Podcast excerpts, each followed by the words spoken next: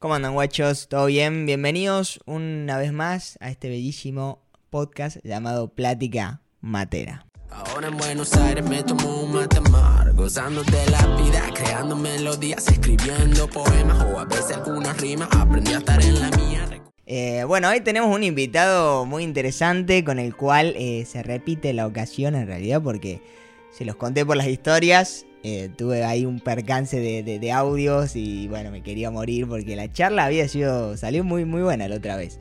Así que hoy, bueno, vamos a intentar hablarles y contarles un poco eh, todo lo que, lo que charlamos el otro día, en realidad.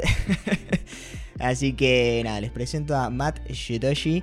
eh, un, bueno, te voy a dejar que te definas vos, cómo, cómo te querés definir, quién sos, cómo te presentarías nuevamente. Eh, yo- creo que es, es difícil definirse eh, uno mismo. Eh, a, mí, me gusta. A, mí me gusta siempre que me dice que, cómo te definís, Machu Toshi. Soy alguien que hace cosas porque yo fui mucho tiempo músico, yo ahora hago videos, hago otras cosas. Me, gusta hacer muchas cosas. Soy, soy de esos que, que empiezan algo y, y tal vez no lo terminan, pero viste, hacen muchas cosas. Pero bueno, en este momento estoy haciendo eh, eh, ma- mayormente videos para YouTube. Soy youtuber, ah, grabo blogs, enseño sobre videografía, un poco de fotografía y audio.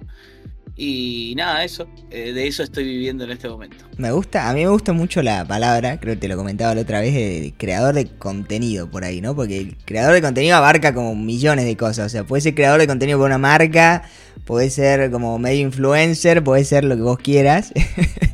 Claro, es que creador de contenido, creador de contenido es crear en cualquier lugar. O sea, no. El youtuber te, te cierra en YouTube. Que no quiere decir que no tengas un Instagram con el cual puedas. eh, eh, con el- en el cual puedas subir cosas, pero crea- creador de contenido. A mí no me molesta. Hay un estigma con el, con la palabra youtuber desde que desde hace rato. Que ay, youtuber, eh, que no hace nada, que graba videitos. Eh, a mí no me molesta, pero creo, bueno, sí, yo soy más youtuber que otra cosa, porque no, en otras redes no, no subo nada, casi, Enfocás pero. en YouTube, digamos, pero... Claro, pero, pero sí, sí, a mí no me molesta. O sea, es más, creo que es más acertado, eh, más general decir creador de contenido. Me gusta. Creador de me gusta. contenidos, creador de contenido audiovisuales en redes, en redes sociales. Bueno, Ahí, bien, me bien. gusta, lo vamos alargando, viste, específico a, a cada rumbo. Che, em, bueno, yo, yo les cuento a las personas que estén escuchando, siempre traigo los invitados, más que nada para que te escuchen un poco a vos, eh, para que te conozcan obviamente y para que se inspiren, porque eh, vos me parecés, que ya te lo he comentado creo que como 50 veces, que, que bueno, fuiste una inspiración para mí y aprendí muchísimo de vos. Entonces que estés hoy acá, obviamente te lo agradezco un montón. Estés nuevamente, ¿no? Así que Sí. eh, me diste una, como una segunda chance, yo chocho, encantado. Em, pero bueno, también me gusta la idea de que la gente conozca esto de creador de contenido y todo lo que tiene un poco. Eh, como para que se inspire, ¿no? Porque una pregunta muy, muy frecuente que me hacen a mí es, che, ¿cómo arranco? ¿Cómo arranco a ser eh, creador de contenido, no? Yo quiero arrancar en redes y, y- y no sé cómo carajo hacer. Eh, ¿qué, qué le recomendarías vos a esas personas? ¿Cómo, cómo arrancarías vos hoy en día?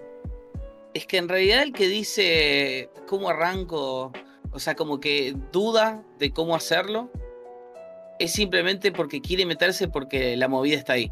Es como el, como el que, como el que va al, a- como el que tiene un amigo que invierte en Bitcoin, va y le dice, ¿cómo hago para meterme? Porque es la movida, ¿entendés? La movida hoy en día es ponerle Bitcoin, eh, YouTube.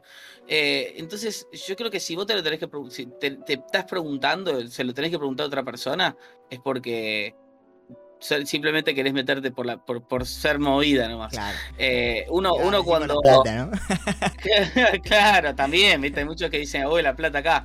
Pero yo, yo creo que uno el que, el que quiere ni siquiera lo pregunta, es como, "Ah, eh, eh, ves tanto un youtuber, te inspiras tanto en un youtuber, si quiero, quiero hacer eso.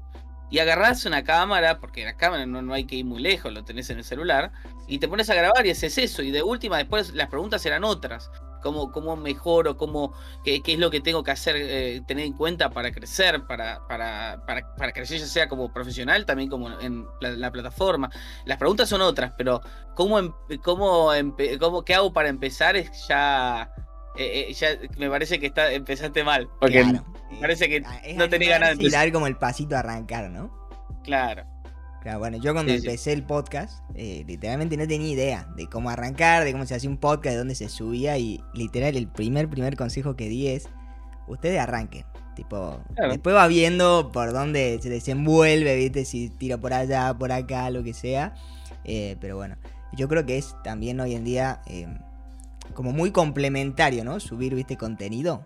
Es como Mm. que a cualquiera, no sé, yo que estudio psicología social y sigo muchos psicólogos también, es como que súper complementario a lo que ellos hacen de que te cuentan, no sé, qué es un trastorno, ¿entendés? O cómo superar tal crisis.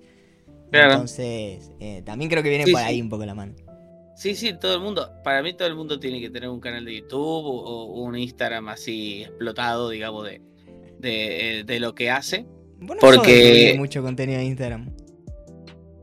Mira, yo 2018, 2019 subía eh, historias todo el tiempo, todo el tiempo, todos los días. eh, eh, y, y yo veía que cuando subía historias bajaban los suscriptores, los seguidores.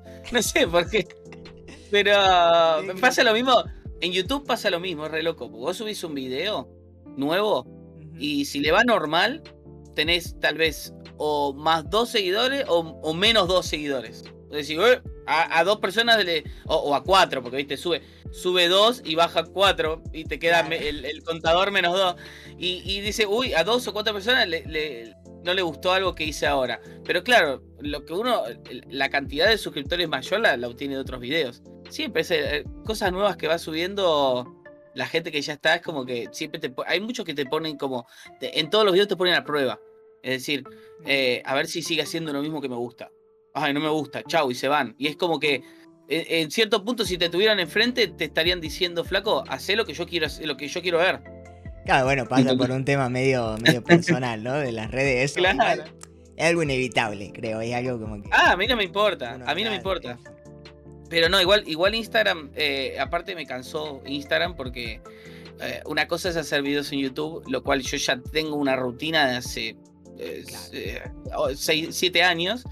Y, otra, y también es, es, es tipo algo que, que no tengo que inventar nada. O sea, eh, todo, todo de fotografía y video está inventado y cualquier cosa que, que tal vez hagas nuevo vos sale del, del estar haciendo. Eh, en Instagram es tener que inventar todos los días algo diferente y que no precisamente tiene que ser fotografía, o sea, o de video, pu- puede ser otra cosa.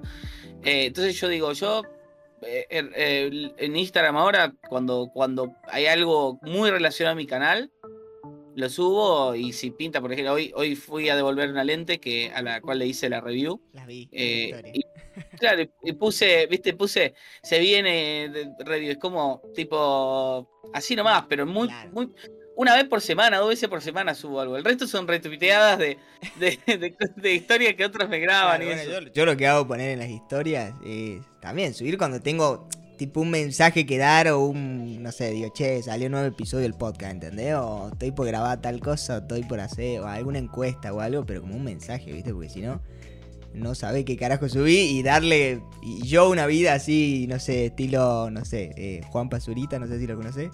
Sí, sí. Una vida como él no tengo, ¿entendés? Que se va por Milán y todo. Es que yo, yo con el tema de, o sea, Instagram, eh, por ejemplo, lo dejé porque son pasos chicos. Eh, ¿A qué me refiero con esto? Yo cuando empecé en todo esto, en, lo que es la figura de youtuber de, de videografía, fotografía, empecé en YouTube y empecé y hacía en- en Instagram y siempre eran pasos chicos. Porque yo no sabía si ese paso iba a funcionar, si este otro paso iba a funcionar. Entonces eran pasos chicos de probar cosas. De repente en YouTube, eh, eh, uno de esos pasos le fue bien, otro paso le fue bien, empecé a encontrar el camino. Y en YouTube ya hoy en día estoy dando pasos grandes. O sea, en el sentido de que si yo hago algo en YouTube, es porque va, porque va, porque va, porque es algo pensado, es algo que repercute, ¿entendés? Eh, que no repercute en la gente, digamos, sino en, en- en el contenido en general. Como que cualquier cosa que haga va, va a generar algún cambio grande. Eh, en Instagram yo sé que estoy todavía con pasos chicos y no tengo ganas. O sea, una vez que pasaba pasos grandes, lo- los, chicos te Esto, van. esto que me decís, eh, creo que tenés, tenés mucha verdad ahí. Y yo cada vez que busco algo de, no sé, cualquier cosa de tecnología o relacionado un poco a la fotografía, una miniatura tuya sí o sí sale. En algún lado. Eso, eso me sí. parece muy loco. Digo, más allá de que yo soy suscriptor tuyo y lo que sea, eh, siempre eh, como que, no sé, busco algo de un micrófono, sale vos. Un- Algo, una cámara, Sí. siempre sale vos. Una notebook y sale vos. Sabés que me, me han dicho mucho eso, porque a- eh, en su momento, o sea, yo empecé a hacer este contenido 2018 y, y, eh, y había gente que, que me decía, eh, que- o sea, que me decía, te, te encontré buscando algo de fotografía, porque no había mucho en YouTube, o sea, había, era todo en inglés y en España. Y claro, el argentino, cuando busca, siempre te va a recomendar, va a tratar de a ver si, si hay algo de, de Argentina que recomendado para él, si no te recomiendo otra cosa. Y, barato. Y entonces, claro, siempre primero- busca lo- Claro, encima de eso. Claro, entonces como que eh, de, de Argentina, el- uno de los pocos que había, porque ya había algunos, pero con el tiempo fueron dejando. Eran, eh, de hecho, fueron como los pioneros acá y no, y ya no existen más. Ni siquiera, muchos se escaparon de, de las redes sociales, re loco. Sí, sí, sí. Eh, y, y- y yo, eh, están mis videos ahí. Yo hacía videos siempre para meterlos, pa- pensando en el SEO. Entonces, cualquier necesidad que tenga la gente en cuanto a video, no tanto fotografía ahora, pero antes sí, me va a encontrar, va a encontrar un video mío. Bajas, scrolleas un poquitito, en la primera página me vas a encontrar. Che, y esto me lleva a una pregunta que te la hice, bueno, la vez pasada que grabamos, y es que para que la gente sepa un poquito cómo es tu historia, cómo, cómo arrancaste, por qué arrancaste en YouTube, cuándo arrancaste y por qué se te ocurrió esto de, de bueno, de, de enseñar sobre un poco de fotografía, ciertas cosas de tecnología o lo que sea. Bueno, yo principalmente lo- empieza todo con mi carrera musical. Yo soy músico desde 2002, desde los 14 años. Y, y siempre acá en Argentina era hacerlo todo uno mismo porque no, no había, no había, no hay dinero para, para, para, para invertir. Y, y, claro, mamá, papá, papá, me, un videoclip, está loco. No, Me, me- me dan un ahí- sopapo. Ahí, recién arrancaba igual, ¿no? Como el auge de, de, de YouTube, viste, que... No, además, además 2000, digamos por el 2006, cuando empecé a, estar más activo en la música. Claro. Que- O sea, pa- nada. pagar una producción, un videoclip, ¿entendés? Era, era- un videoclip era como pagar un, un, No, no. eh, pagar un video en, en MTV, ¿entendés? Era, era muy caro porque no estaba tan accesible todas las cámaras como para que cualquiera, que haya muchas productoras chicas y grandes y vos puedas elegir. Después ya en el 2012, 2013, sí, y, y- y pudimos grabar un videoclip eh, pagando con una banda. Pero, eh, en- eh, pues, bueno, claro, uno tenía que hacer uno mismo, por eso también eh, estudié la carrera de producción musical, eh, lo cual también me ayudó a, a- a manejarme con programas multipistas, lo cual me ayudó después a entender los programas de, de- de edición más adelante, pero claro, producción musical, empecé a, a producir. Cosa fue llevando a la otra también, ¿no? Empezaste con la música Todo. y ahí dijiste, che, quiero grabar yo un videoclip. Todo, todo. Eh, em, porque además también la música, eh, eh, el, el saber música y, y- y manejarte bien con los tiempos y la, la teoría musical y todo. Eh, después más adelante, que vos decís, no me sirve de nada ahora. Sí, ahora me sirve. Porque, porque así yo, o sea, yo sé lo que, cómo impacta cada, cada música, cada, la música, el estilo, em, eh, con, en la gente, en los sentimientos. Y eso lo subo en los videos. Por eso mis videos todos tienen música. No hay ningún, ningún video donde una parte ten- no tenga música a menos de que amerite. Claro. Pero bueno, eh, yo seguí, tuve muchas bandas, intenté vivir de eso, llegué a vivir un poco de una banda, pero eh, hasta hace poco, de hecho, entre medio de, de la entrevista fallida y esta, eh, me contactaron para hacer de nuevo un show y le dije, no, ya está, ya no quiero. ¿Qui- No ¿Quiénes quiero eran? más. ¿Quiénes eran? La banda de Cumbia Pop. Sí, pero- La banda. me- eh, porque, porque la banda esa estaba de hace rato, con esa banda yo viví porque tocábamos en el. En el ¿Pero ese es el nombre? no, es, es de estilo, cumbia pop. Ah, no me querés decir nombre. Nen- nenes bien. Ah, Nen- No, nenes bien. No, no, no, mucha, no, ni conocida, ¿no? Lo que pasa es que eh, eh, no, to- no teníamos temas propios, sino que tocábamos covers para fiestas. Eh, hacíamos solamente eventos. Y, y claro, ahí venía la plata, muy buena plata. eh, ahora no es nada la plata y también aparte con todo lo tedioso que es y todo, ya le dije que no. Pero eh, llegué a vivir de eso un poco. Yo tenía otro trabajo, pero ya con eso eh, casi renuncio a mi laburo principal por eso. Y menos mal que no lo hice. Menos mal. Porque después empezó a bajar como todo. Pero eh, eh, la cosa es que, bueno, seguí con mis bandas. A mí me gusta mucho el metal y, en el- y como que necesitábamos eh, videoclip. Quería hacer la movida que, que siempre intenté hacer con estilos populares, pero en el metal y llevarlo a Europa, que Europa es la capital del metal, ¿no? Finlandia, Ah, Alemania, eh, todos esos países. Em, entonces dije, pero no, videoclip, ¿qué hago? Bueno, agarré un amigo que se había comprado una cámara de, de foto, una, una Canon T5i. Yo después me compré la misma por él eh, y le dije, vení. ¿Qué lente tenés? Bueno, grabá, no tengo ni idea de lente. Sí. Vos grabá, ¿se ve lindo? Sí, se ve lindo, ¿viste? Yo no tenía Se ni idea. veía enfocado, Y le por digo, lo menos está. Suficiente. Yo no, no tenía ni idea de nada. Entonces yo dije, eh, a ver, fondo, claro, listo, graba, listo. Y después yo lo editaba. Y agarré el programa de edición, yo ya venía editando videos así de... de- eh, había hecho remixes de, de- de- de música tipo lo- la... la eh, ¿Cómo se llaman? Los videos virales, viste que, que hay muchos remixes de los videos virales. Bueno, había hecho varios así por boludear y claro, el, el, eh, tener que editar el video con el video viral y eso me dio un poquito de experiencia por ahí con el Sony Vegas.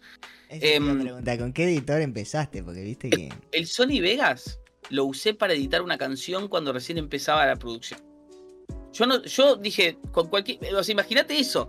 Es como decir, grabé una, una, un- una producción profesional con una GoPro, digamos. Es, es lo mismo, ¿entendés? Porque yo dije, yo dije, tengo un Sony Vegas. He, he editado algunos videos cada tanto, porque también yo tocaba con mis bandas. Cuando me llegaban los videos, cortaba lo que no iba y le ponía el loguito abajo y eso. Entonces yo, poquito de edición, ¿viste? Me daba manía. Un cierto amor ahí había la edición. Sí, pero muy poco, era nada. Y, y nada, ¿no? Entonces, entonces es como que eh, eh, llegó la oportunidad de, de- dije, bueno, voy a, voy a editar yo los videos, ¿viste? No, no, queda, no queda otra. Y, y dije, bueno, voy a, me voy a forzar a, a probar un programa eh, profesional como Premiere. Me metí en Premiere. No entendía nada, pero no tenía apuro porque los videos podían salir cuando sea. Empezaste Entonces a hacer, digamos, en esta etapa lo que vendría a ser un poquito el hombre de orquesta, ¿no? El que hace un poco de todo. Sí, sí. Sí, sí, es que eh, eh, imagínate, si yo ya estaba entrenado para eso, YouTube para mí es. Claro, Fácil. total. Porque- eso- porque ese lo- sí les voy a dar, a, creo, a todas las personas que están escuchando. Si quieren empezar a hacer contenido, lo que sea, siempre van a ser desde un principio hom- hombre orquesta, porque después Claro. podrás tener a alguien que te ayude, pero al principio es todo uno solo, así que tenés que aprender 400 cosas. No es Sí. tan fácil como se veía afuera, ¿viste? Si querés hacer algo, digamos, más, más pro. Pero Sí, bueno, sí, totalmente. Y, y no, y después, eh, bueno, después yo, mientras tanto, estaba en la movida de YouTube Argentina, donde, donde estaban todos los que hacían sketch, eh, como era Dai Hernández, eh, bajo ningún término, eh, eh, Lucas Castel antes de ser, Mariano Bondar, que recién acabo de ver un video de él, y totalmente diferente, pero era como ¿Qué los sketches. dije, perdón, eh, mi ignorancia, pero yo, yo los recontra consumía. Esa fue mi etapa en la que yo conocí YouTube, eh, tipo bien así. Y ahora no tengo idea ni, ni a qué se dedican. Mariano Bondar hace, hace streams ahora, todo el mundo hace streams. Mariano Bondar hace streams, eh, pero también sigue haciendo los videos que hacía últimamente, que la viste reaccionando a Mercado Libre, o a lo, a lo de Gran Hermano, eso. Lucas Castel creo que sigue haciendo lo mismo que hacía en lo último, que era. eh, porque no lo veo, la verdad que no sé Claro, dónde está, pero, pero creo que sigue haciendo. Es que a él lo. lo- a, a Lucas Castel lo tildaron de violín y, y desapareció y volvió. Nunca me enteré. Yo soy Uh, una persona hace- muy poco chusma de la vida, ¿viste? cuatro años, ponele, cuatro o cinco años, ponele. Y como que medio de- desapareció y volvió en el perfil bajo. Y, mm, y creo que está haciendo cosas de casos ah, policiales. como, el boludo de extraña, bueno. Escuchame, Después-. Se dice después- con que me interesa más que nunca. Sí, sí. Sí, ¿no? Bueno, bajo ningún término se separó. Eso, eso hay que aclararlo, porque hay un caso ahí. Bueno, no importa. Eh, bueno, la cosa es que yo veía eso y dije, esto es muy fácil hacer. Claro. Es muy fácil. Me, me daba gracia todo. Dije, es muy fácil. O Poner sea, la cámara, grabar y ya está. fácil, decías vos? Y en grabación también, Claro. porque era tipo poner la cámara quieta y ya está. Entonces dije, em, voy a hacerlo. Y, y usé la, la excusa del Pokémon Go, de la salida del Pokémon Go en el año 2016, para empezar a grabar. Y yo dije, voy a hacer un canal de cosas graciosas, de, de mí, pero que sea de mí principalmente. Tenía mi nombre, va, tenía Yutoshi, que era el nombre eh, que Ay, usaba principal. Me lo contaste a mí, pero. Bueno, lo dejamos, ahí, lo dejamos como incógnito. Bueno, bueno. Em, y, y- y nada, y, y empecé a grabar. eh, o sea, salió el Pokémon Go, les dije a mis amigos que me acompañen ese fin de semana. Eh, grabé con una GoPro que tenía, que mi vieja me había comprado hace rato. Y dije, bueno, va- vamos a hacer. Lo hice, eh, grabé todo y empecé. Y desde ese momento, no hasta hoy, no, no hubo ni una semana que no haya subido un video. Yo me puse que dije, empiezo y no paro. Qué loco eso, eso que me decís de que, bueno, lo que decía yo hace ratito de arrancar, viste, como que arrancaste con lo que tenías, era, che, ¿qué tengo? Bueno, una GoPro, y tengo ganas de hacer Sí. pum, arranco y ya está, no, no la pienso No. tanto. ¿viste? empecé peor. O sea, empecé- eh, la GoPro, la GoPro era, era, era algo bueno, pero la GoPro no podés grabar en todos lados. Sí, un blog o algo en afuera, pero adentro no. Entonces yo dije, pero yo tengo un iPhone, tengo un iPhone 6. El iPhone 6 en ese momento ya era viejo. Entonces yo la- Sí, sí, pero Zafa tiene una buena cámara, la de atrás. Entonces yo la ponía, mirá qué loco y qué gracioso, porque yo dije, no tengo trípode, no tengo absolutamente nada. Solamente tenía los pies de micrófono. Eh, Claro. entonces agarré un, agarré un pie de micrófono y dije, ¿cómo lo sostengo? Me compré, mira qué loco, una. ¿Viste los, la- los bolsitos que tienen como una, un lado transparente que se enganchan en las bicicletas? Entonces, con los que van en bicicleta tienen eso y pueden ver el celular y el celular no Sí, se les sí, cae. sí, Lo usan para correr también, ¿no? Que lo Claro. Claro, por eso, bueno, entonces me compré eso porque tenía transparente y tenía algo para enganchar en el trípode. Entonces lo puse ahí. Claro, grabé dos videos con el celular y dije no puedo, porque se me calentaba cada 15 minutos y se me apagaba. Estaba para atrás el iPhone 6 ese, boludo. ¿Cómo lo.? No, no, pero, pero, a ver, pero estaba, estaba en un ambiente caluroso, Claro. estaba eh, grabando, o sea, y encima en un lugar encerrado, era como. em, y el micrófono, el audio siempre lo tuve, lo tuve en cuenta porque yo ya era productor, tenía los micrófonos uno al lado, sonaba muy bien. El tema es que, eh, además de que estaba usando una luz de emergencia de costado, eh, que, que se me apagaba, se me gastaba, lo había- la luz de emergencia se la había pedido a mi jefe del trabajo. Me que- encanta, me encanta Ah, que te la rebuscaste por todos lados, pero. ¿eh? Cuando uno quiere, usaba- puede. Claro, yo usaba la luz de arriba eh, de, la, de, de mi pieza y la, y la de acá al lado que se iba gastando y eran dos temperaturas diferentes y yo no sabía, no tenía ni idea. Yo grabé, se veía mal, grabé otro video, se veía mal, dije no, esto no se puede más porque se calienta mucho. eh, hasta me compré una pizarra con dibu- para dibujar cosas de fondo y yo. O sea, yo estaba preparado, preparadísimo. Y dije, no, no se puede más. Me compro una cámara, por más barata que sea. Me compré una Nikon semi-reflex que, que no tenía ni automático ni nada, pero tenía zoom. aprender a usar esos equipos, ¿no? Porque. No, era, era fácil, era poner grabar y ya. Ese era, era, los semi-reflex son para. Las semi-reflex son así. Era, pero era linda, era roja. Y grabé con eso un montón. Me, me, me re sirvió. Me, me sirvió también para. eh, para aprender fotografía. Que en realidad fotografía. Toda la vida yo saqué fotos. Siempre tirando a lo artístico. Porque siempre tenía amigos que, o amigas que sacaban fotos. O novias que sacaban fotos. Y siempre me tiraban un tip. Si querés algo macro, acércate más. Si querés eh, eh, esto, lo otro, el contraluz. Pero eran tips que para mí no, tipo. Yo las ten- los tenía ahí, al aire, formación que tengo. Después lo Y ahora, claro, y ahora era el momento para, para, para aprovecharlo. Entonces agarré el, eh, y empecé a practicar. Y, y de- bueno, después cuando llegó el- eh, unos meses después, seis meses, el canal seguía igual porque hacía parodias, hacía co- comedia y eso. Dije, bueno, voy a, a- eh, aprovechar un poco más porque me está gustando esto. Voy a invertir en una Canon T- T5i. Claro, esa, esa Eh, me acuerdo. esa fue la- eh, era la elegida por los youtubers también en ese entonces, ¿no? Era como, ¿qué compro Eh. para hacer video? Era baratísima. Era Claro, baratísima. era, era calidad precio. te daba- no, cosa. Y, y, acerca- y- y te grababas o acercabas un poquito y ya tenías el fondo de ese. Era, era, era, en esa época era como. ¿no? El fondito. Claro. Y la, la- la imagen cinematográfica. Entonces, entonces yo empecé y bueno, fue el momento en el que me di cuenta que no soy gracioso, pero sí me gusta enseñar o me gusta hacer cosas de, de mí. Entonces empecé a hacer vlogs eh, inspirado en Casey Neistat, qué sé yo, y tenía el plan de eh, enseñar un poco sobre lo que, iba, lo que iba aprendiendo de video y todo, porque ya venía hace rato también, incluso hice una, una producción para, para una marca de remeras eh, que, me había salido mal, pero había aprendido un montón. Por algo se arranca, ¿no? Y además estaba viendo videos de YouTube a, lo loco. Entonces yo dije, quiero hacer algo a lo Juan Pedro TV. Yo estaba fascinado con Juan Pedro TV. dije, voy a hacer... Claro, voy a hacer Juan Pedro TV. Voy a hacer lo mismo. Y tenía ahí una lista de ideas pero no sabía cómo arrancar y hacía blogs mientras tanto, eh, los cuales tenían 15 visitas, 20. Eh, tengo más familiares en mi. Eh, tengo más gente en mi familia que eso. y. con este podcast también. En YouTube no le va tan bien, pero en, Spotify sí. Pero en YouTube también, ¿viste? No sé, subo un clip y tiene ahí 70 visitas, boludo. mi, fuerte es Spotify. Ahí, le gusta a la gente los podcasts. No sé por qué a la gente le encanta escuchar los podcasts, pero de Spotify, ¿viste? Como. Y yo ni lo uso, Spotify. Spotify. Aguante Spotify. Em, y nada, y después eh, hice un video enseñando. Y mi amigo Waco, que recién lo había conocido ahí. perdón que te interrumpa, ¿no? Ahí te comparabas un poco, porque ponerle, yo me acuerdo que lo veía, Juan Pedro Tevero, era un youtuber de ese entonces. Pero yo me acuerdo que él tenía como mucho. Em, con mucho material, ¿no? O sea, él tenía su, cabina donde grababa todo y yo decía, che, está muy bueno esto, pero no hay chance que yo haga algo parecido a él, no tengo ningún recurso, boludo.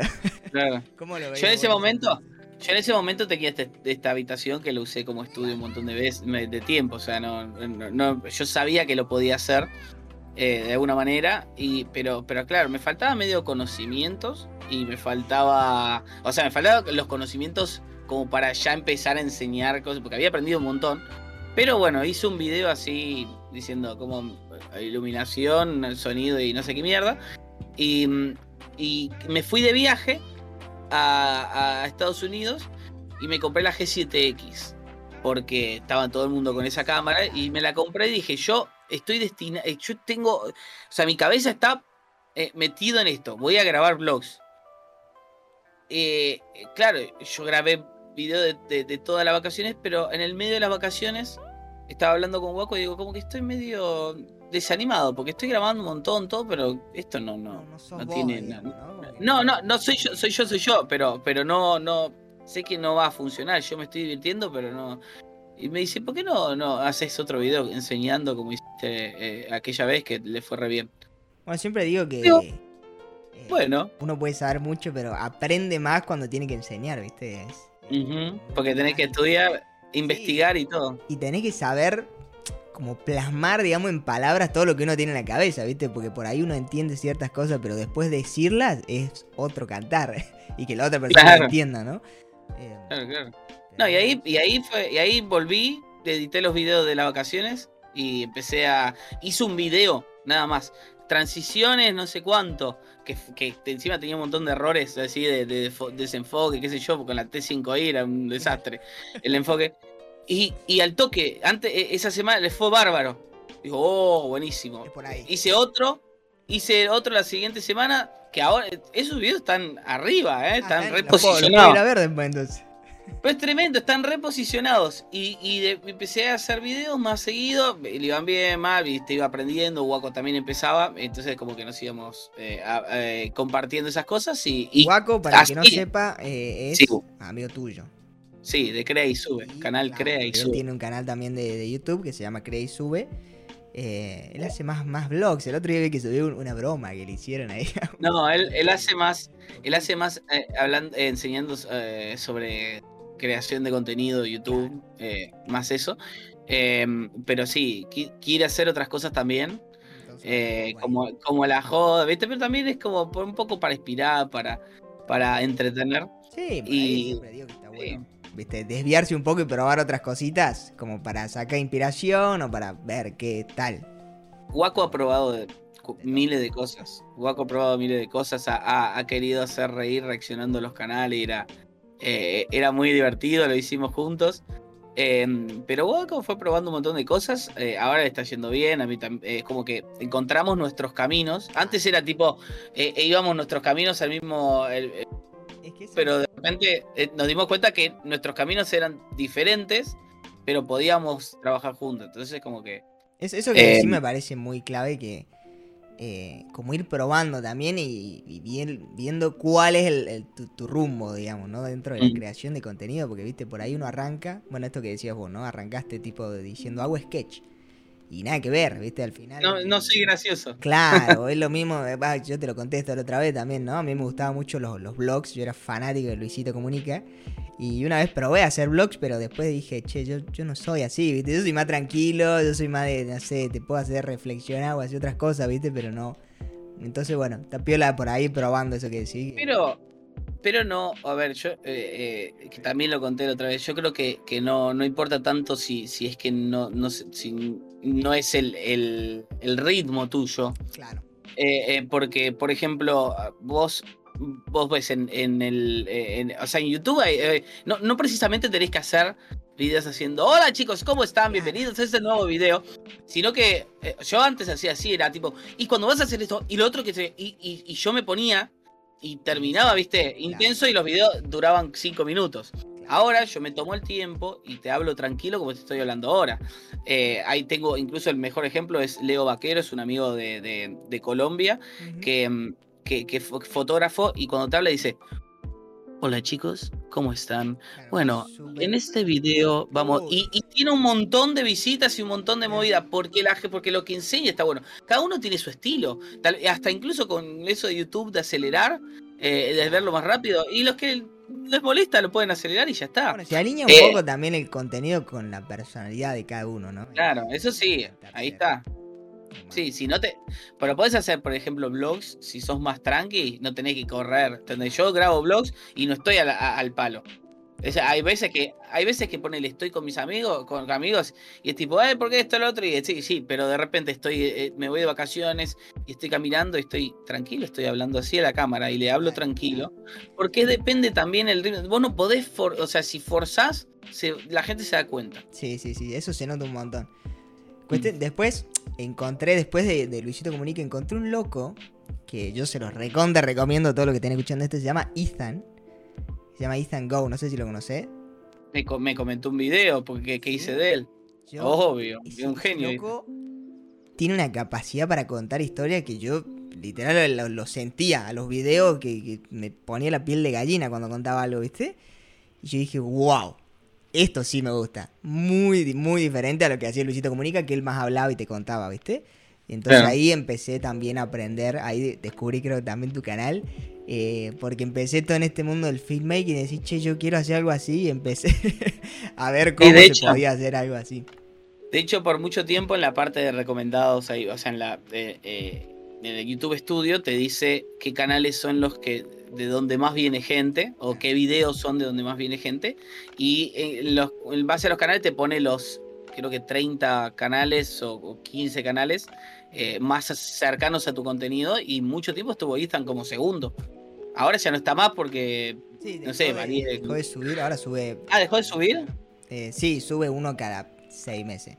Eh, sube videos cortitos, pero a Instagram o TikTok. Eh, siguen siendo épicos, ¿no? sigue, sigue él narrando, haciendo lo mismo, pero, pero muy así. Sí, sí. Eh, Sí, una locura el tipo. Yo, yo le había hecho un video, cómo, gra- cómo graba y edita Ethan. Claro, bueno. Uh, esa sección me lo comentó. tuya es buenísima. Bueno, ya no sé si la haces o la vas a No. seguir haciendo. Eh, eso me encantaba. Me cansé de eso. Cómo hablar, cómo grabar como Peter McKinnon, cómo hablar, cómo grabar como Ethan. Sí, sí. Esa Sí, me cansé punto. Montón. De hecho, esa fue la, la serie que me hizo explotar en YouTube. Claro. Eh, pero, pero me cansé porque no me gusta analizar otra, a otros youtubers grandes. Cuando, o sea, no, no me gustaba. Eran videos que eran fáciles de hacer, pero no, no, lo, no los sentía míos. No, no sentía, era como, estoy hablando de otra persona. ¿entendés? Che, Yo quiero hacer videos de, de, de- de mí y de mi experiencia. Claro. Total. Es el total. tema. Che, bueno, nos quedamos en la historia tuya. Quiero que se- seguir contando hasta, hasta la actualidad. Eh, me dejé- quedaste ahí y nada. Estabas con. No, ahí- ahí empecé, o sea. No, ahí empecé, ahí empecé a hacer vi- a enseñar porque Waco me dijo prueba esto y los primeros dos pro- videos que probó les va espectacular y, eh, y ya ahí el resto es historia, el resto es, es- es, es donde estoy. El resto se cuenta solo, podríamos decir. Sí, el resto, el resto, el resto está, después y vean todos los videos porque. el resto está visualmente en YouTube. Vos agarrás, buscás eh, eh, cualquier cosa y aparece un video de hace tres años, como ahora, tipo, siempre, siempre va. Eso, eso ya es, eh, es- es contemporáneo. Claro. es- Eso es lo bueno que tiene YouTube. Siempre digo yo que te queda como. Como en la historia, ¿no? A diferencia, por ejemplo, de, de TikTok, que por ahí, bueno, yo que es Mm. mi principal como canal, eh, uno crea, pero un video ya después de un año, chao, se perdió. Por eso también odiaba las, las historias en un principio hasta que aparecieron los destacados. Claro. Estaba bueno eso. Pero, pero los, la odiaba. Yo no quería hacer historias que duren 15 segundos. O sea, yo hacía videos. eh, o sea, cuando yo me voy de vacaciones, mínimo grabo un video. Solamente por el? Por el hecho de, de dejar un recuerdo. Claro, perdón que te interrumpa, pero ¿no te pasa ponerle... Yo que esta vez que eh, cuando intenté hacer blog o lo que sea, que cuando viajaba era como que prefería más disfrutar, digamos, de, de lo que estaba como viajando y no estar como hablando, grabando o estar pendiente a, a sacar la cámara. ¿Cómo diferenciarías vos esos dos momentos en los que decís, che, bueno, ahora disfruto o esto amerita que saque la cámara y grabe? A ver, hay dos temas ahí. Uno es yo disfruto grabando. Ah, está, listo. Yo lo disfruto demasiado. Y segundo, vos estás viendo un video de 10 minutos. Claro. un video de 10 minutos que, que- que en los cuales, ¿cuánto? O sea, 10 minutos en todo un día, yo el resto del tiempo disfruto. O sea, yo eh, durante, lo, voy, lo voy distribuyendo durante el día para que vos veas diferentes cosas, pero yo aún así yo lo disfruto.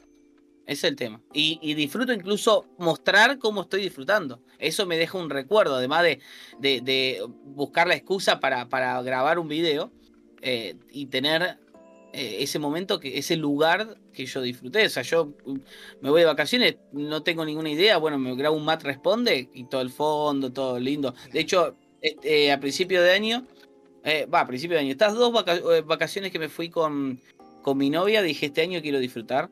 Eh, más, más de ella, bueno, eh, la segunda vez fue cuando le pedí, le, propuse matrimonio, por eso es como que este año quería disfrutar más. Entonces nos fuimos primero a Mendoza, eh, 10 días, grabé un video nomás. Agarré y dije, grabo un, día, el más, el día que, estimo más lindo para, eh, para el, el paisaje y todo, y me grabo un Matt Responde. Y el, el otro también hice lo mismo, vamos a un parque nacional, en el San Martín de los Andes, eh, grabo un video. Y el resto de los días también tengo libre, pero después me fui a Córdoba y estaba lleno de amigos, me fui cuatro días y me traje cuatro videos. ¿Entendés? Claro, eh, que O sea, es subiste de- uno, El amerita. último que subiste fue del, del micrófono. Y a ver, ¿me mostrás eh, tu tatuaje? Que me dio intriga. El que, ¿Ese te hiciste aquí en Córdoba? Sí, ¿Qué significa? hermoso. Es el logo del Assassin's Creed 4, el juego. Ah, mirá. Mi juego favorito. Que lo llegué y lo volví a jugar. Te emocionaste por el tatuaje y dijiste, lo vuelvo a jugar, me interesa. Y sí, lo vuelvo a jugar, es como la quinta vez que lo, que lo juego. No, me encanta este, este juego. Y aparte, la saga Assassin's Creed es mi saga favorita de juegos. O sea que Eh, era, era todo. ¿Dirías como gamer? ¿O no? Yo me defino como gamer frustrado. ¿Cómo, por qué? ¿Cómo sería eso? Porque, a ver, eh, no, no, no me gusta tanto el, el hecho del, del juego, sino de, la- de ser parte de la historia. Cuando a mí, a mí me, me critican todos mis amigos desde el 2014 que me compré una computadora gamer y que bueno, paré en el medio, pero ahora vol- volví a, a mucho a los juegos.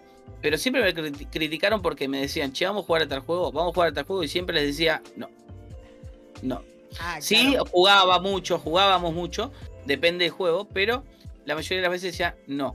Porque me gusta jugar solo, me gusta jugar un juego con historia, no me gusta jugar un juego competitivo, que no me gusta jugar algo que, que- que tenga que ponerme nervioso. Me pongo nervioso cuando juego co- con, eh, competencia. Entonces me gusta vivir la experiencia de jugar. Por eso el Assassin's Creed es bárbaro, Claro. porque es un juego que se disfruta en todo sentido. Además tiene War, parkour. lo imagínate. sé, ¿Jugaste? Sí, War lo jugué en la PlayStation 2. Increíble. Me encanta.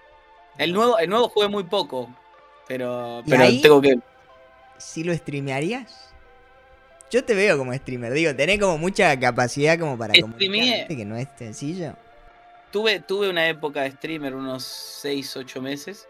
Que, que ha- ha- hacía streams, algunos de. de- a- trataba, lo, trataba de meter cosas de video y de fotografía, analizando esto, lo otro, hablando sobre las- los nuevos lanzamientos, todo muy informal, ¿no? Como un stream. Tenía bastante movida, estaba bueno, pero. Eh, pero no me gustó. Terminé, no gusta, no me gusta el stream, me gusta, es que no me gusta estar ver.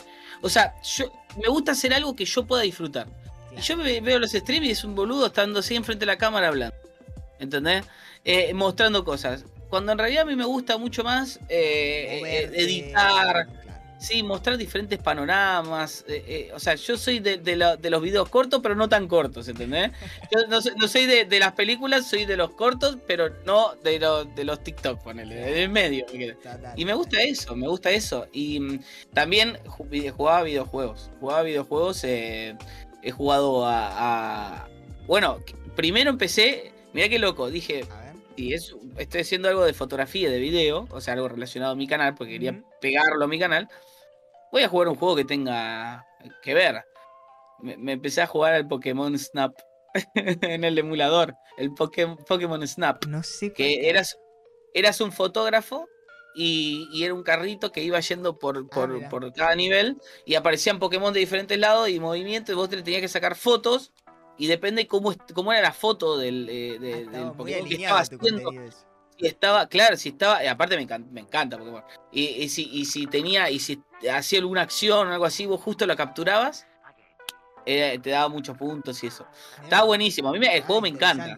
Es viejo, no lo juego ahora porque me- me- eh, cada tanto puedo llegar a... Che, Eh, Pero también he jugado al, al Minecraft, he jugado a otros juegos ahí en vivo, en- como que tampoco me llama. Claro, sos más, te gusta más enseñar, que está bueno. Me quedé pensando esto que me dijiste. Eh, videos como ni tan largos ni tan cortos, pero eh, ¿te gustaría hacer algún tipo de documental o algo así? Sí, me fascina, me fascinaría.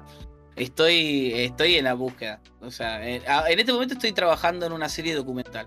De, de, de- pero de un director, otra cosa. Ya estoy en cámara. em, pero, o, o sea, me metí esperando que sea una cosa, es otra cosa. Igualmente estoy en, en actividad. Eh, lo que sí me gustaría hacer algún documental, eh, em, dirigir y, y dirigir y, y, eh, en, en el lado de, de la, de- de la fotografía y del- de, la dirección general, porque no tenés que dirigir personas. O sea, yo no sé dirigir personas, por eso no soy fotógrafo de retrato.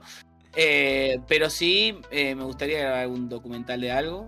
Eh, es como algo que... me vinieron ideas, pero Es como algo, digo, que tenemos como medio en común, o todos los que somos medio filmmakers, como que siempre buscás, digamos, lo más, digamos, profesional, podríamos decir, sería como llegar a ese tope de decir, hago un documental que está... Es que YouTube, YouTube en cierto punto es un documental. Son documentales. O sea, Total. grabar un blog es un documental. Ya ahí de por sí eh, estás documentando lo que estás haciendo. No importa si vas a hablar de algo, si tenés ya el guion. Los documentales cuando se hacen, se hacen un guion o una estructura. eh, No se, no se, no se improvisa. Bueno, Eh, pero vos estás documentando algo que está pasando. Y eso es, así. Entonces, no, no me parece extraño que cualquier se youtuber quiera. Claro, claro. Eh, bueno, justo que te hablé de Juan Pazurita, no sé si viste el contenido que sube él ahora. Lo veía, ahora no. Eh, ahora cambió todo, él hace, cuenta como unas historias, pero claro, tiene su editor, él narra, o sea, cuenta una, una- tiene un storytelling muy, muy bueno. eh, y unas tomas también muy, muy zarpado, después buscalo.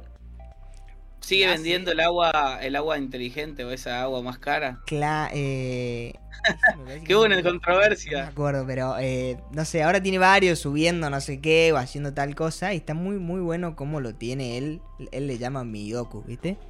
Como Mm. mi- mini documentales y está muy muy bueno. Me pareció una idea súper súper original y mucho más profesional, obviamente, ¿no? A nivel de, Claro. de para YouTube, digamos, que es como... Eso lo subiría, digamos, no sé, a Netflix, ¿entendés? Pero... Está interesante. Está bueno, está bueno.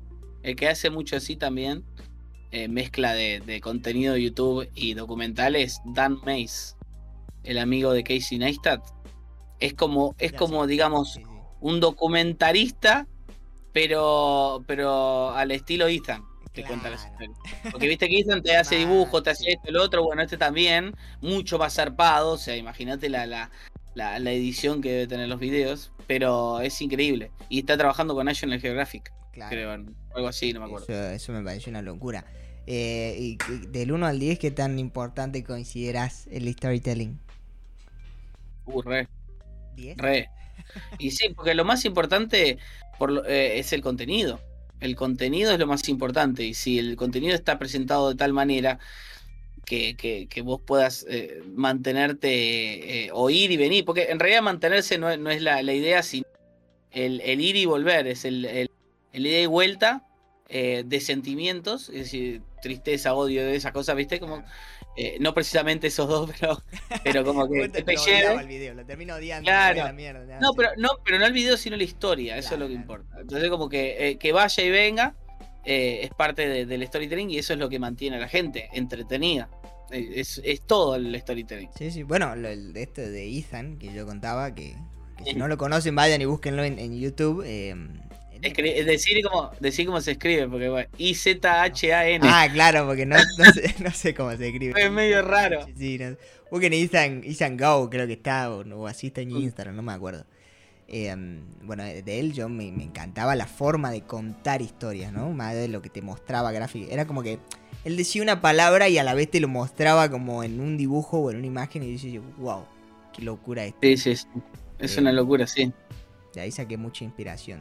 Vos, Bueno, me gustaría saber de quién te inspiraste también un poco. ¿Quiénes Bueno, son yo tus tengo- creadores?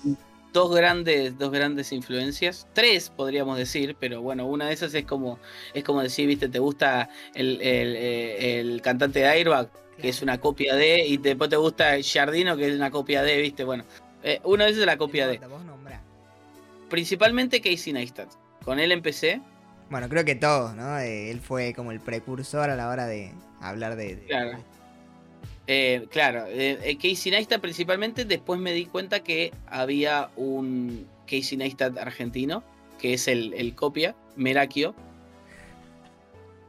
Y ahí es cuando me inspiré un montón, porque dije, si en Argentina, un país más aburrido que la mierda, a- antes, ahora no, ahora, Ahora- cualquier, ahora ya todos los días pasa algo, ahora todos los días pasa algo, pero antes era, eh, Ahora tipo, el dólar en aburrido. 280 y- Claro, todos los días tenés para hacer. No, pero tipo, el tipo salía con la cámara en, un, en, una, eh, en una ciudad que es peligrosa, más peligrosa que la de Casey Neistat, que Nueva no York. pasa. Sí, pasa, pero Sí, Eh, es otra por- cosa. Por Manhattan, creo que no pasa es nada. otra cosa. Es otra cosa, es otra cosa.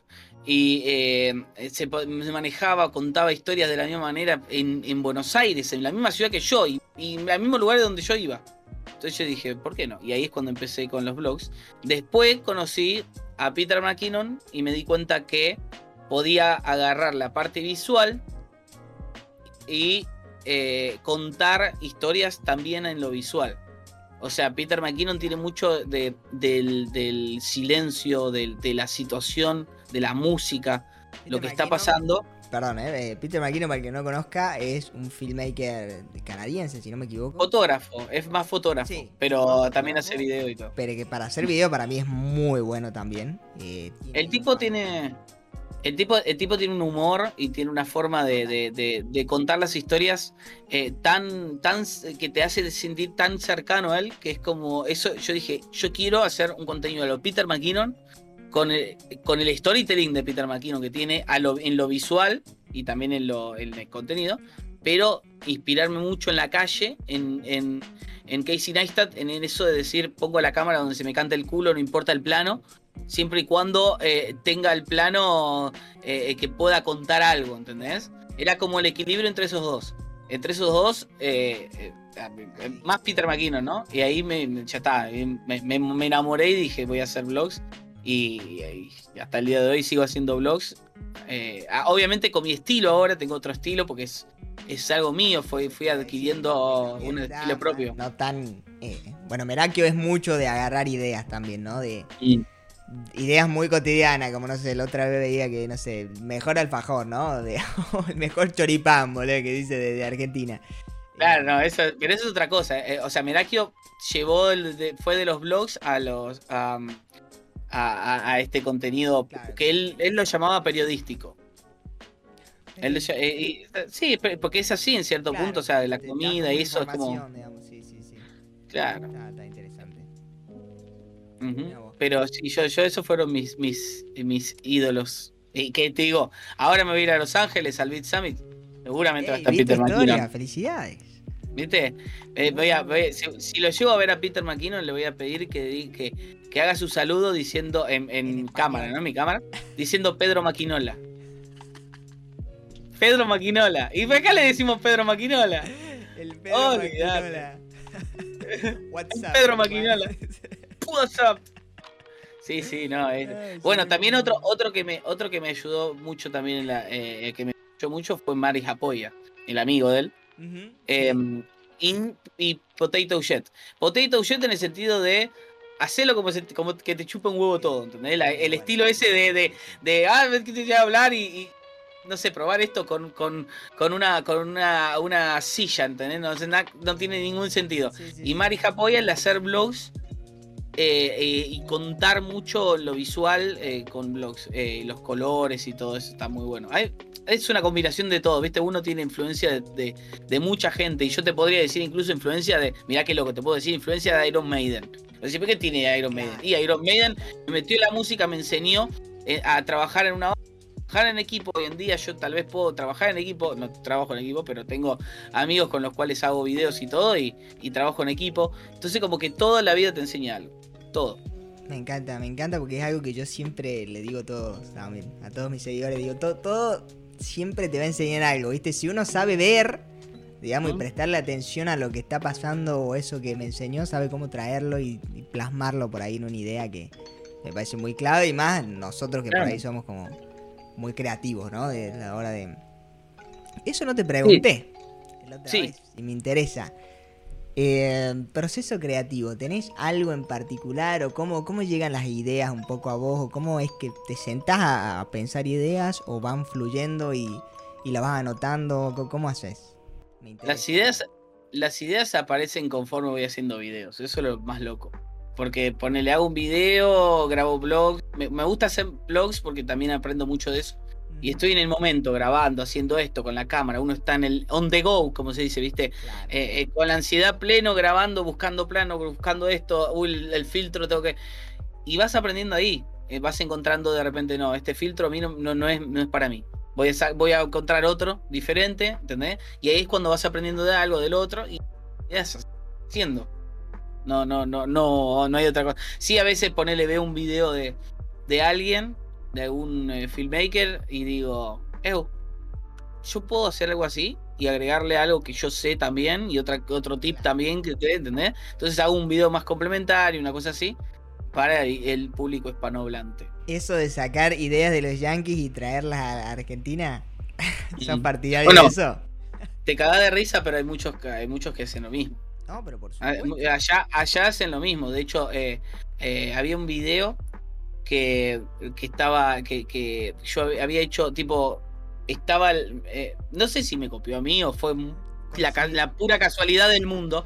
Pero me acuerdo que, viste, el de las barras negras, eh, Sí. que antes usaban mucho las barras negras. Entonces yo dije, no uses las barras negras y hacer un video todo así. Y en la miniatura estoy empujando así las barras, enojado, y dice, no use, o no, no hagas esto, una cosa así. Y, y al tiempo encontré un video en inglés de un tipo que estaba haciendo lo mismo, con el mismo, más o menos el mismo título. Que es válido, entonces, ¿no? como- Yo siempre digo que las ideas son públicas. A mí no me, claro, a mí no me, inter- a mí no me importa. De hecho, una cosa es que me digas, eh, no, me lo, me, Waco aparece con un video así, ¿entendés? O Leo Vaquero, Claro, o, claro. o, o Brachi, ¿entendés? Eh, otra cosa es que un chunky quiera traducir el contenido y agregarse, porque cada, cada persona cuenta lo mismo de manera diferente, en- para otro público diferente. Entonces, está bueno que copien y diga, bueno, lo, va- vamos a hacer lo mismo, ¿entendés? Y si a este pibe le funcionó esto y esto, vamos a hacerlo. Yo copio todo el tipo de miniaturas, todo el tiempo. Si hay algo que yo no tengo es el, el ojo para las miniaturas. Eh, Es re complicado esa miniatura, bro. ¿Viste? Y para, lo- para los títulos está más o menos. Sí, Entonces, como que digo, sé que las miniaturas las copio mucho. Eh, pero claro, a mi manera, ¿no? O sea, no, no es que. Siempre, ponele- siempre uno vete, agarra idea y le pone su, su toque personal, digamos, que es la... Claro. Y, y aparezco yo en la miniatura en vez del otro, ¿viste? Como, eh, eh, o sea, al fin estás. Todo es un remix de todo. Mira, está sonando loco. gusta. No sé por qué. A las 4. Me, me- me suena a las 4 porque cuando. Porque a veces, viste, me despierto y me pongo a jugar y pasa el tiempo, y pasa el tiempo, y pasa el tiempo. Son las 4 de la tarde. Me hice una mierda, che. Tengo, tengo que laburar. Las 4 es como el horario de decir, che. Empiezo a Si hacer. no, si no hiciste lo que tenías que hacer en el día, ponete. Eh, me, me estaría ¿No? identificando mucho con lo que decís porque literal tengo una alarma yo a las 4 también por las dudas, ¿no? Ahí está. ¿Viste? Mirá, mirá, te la muestro acá. Igualmente, igualmente todo. lo. Claro. Ahí está justo. No, igualmente, este, este. eh, Yo siempre laburo a las, a las 6, 8 de la, de la noche. Me voy al estudio, ahora que tengo el estudio. Antes, antes no, antes tenía que ir a, a- a lo de mis viejos, aprovechar la luz del día. A las 6 yo estaba en el horno en invierno. O sea, no, no, no, no podía. Em, y ahora que tengo el estudio, a veces me voy a las 8 de la noche. podés ir tranquilo, sí, sí, sí. Todo luz artificial. Claro, que eso, eso es clave. que yo muchas Ahora- veces no lo tengo. Ahora, por ejemplo, no sabés si estoy de día o de noche. Total. No estoy en el estudio, estoy en mi anterior estudio. Che, em, em, una pregunta interesante que surge mucho de tus videos. El tema de sponsor, que lo hablamos el otro día, de Epidemic Sound. Ah, Hermoso. Que me recuentes, a mí yo te sé la historia, pero que le cuentes a la gente que está un poco escuchando. Epidemic Sound, una plataforma de...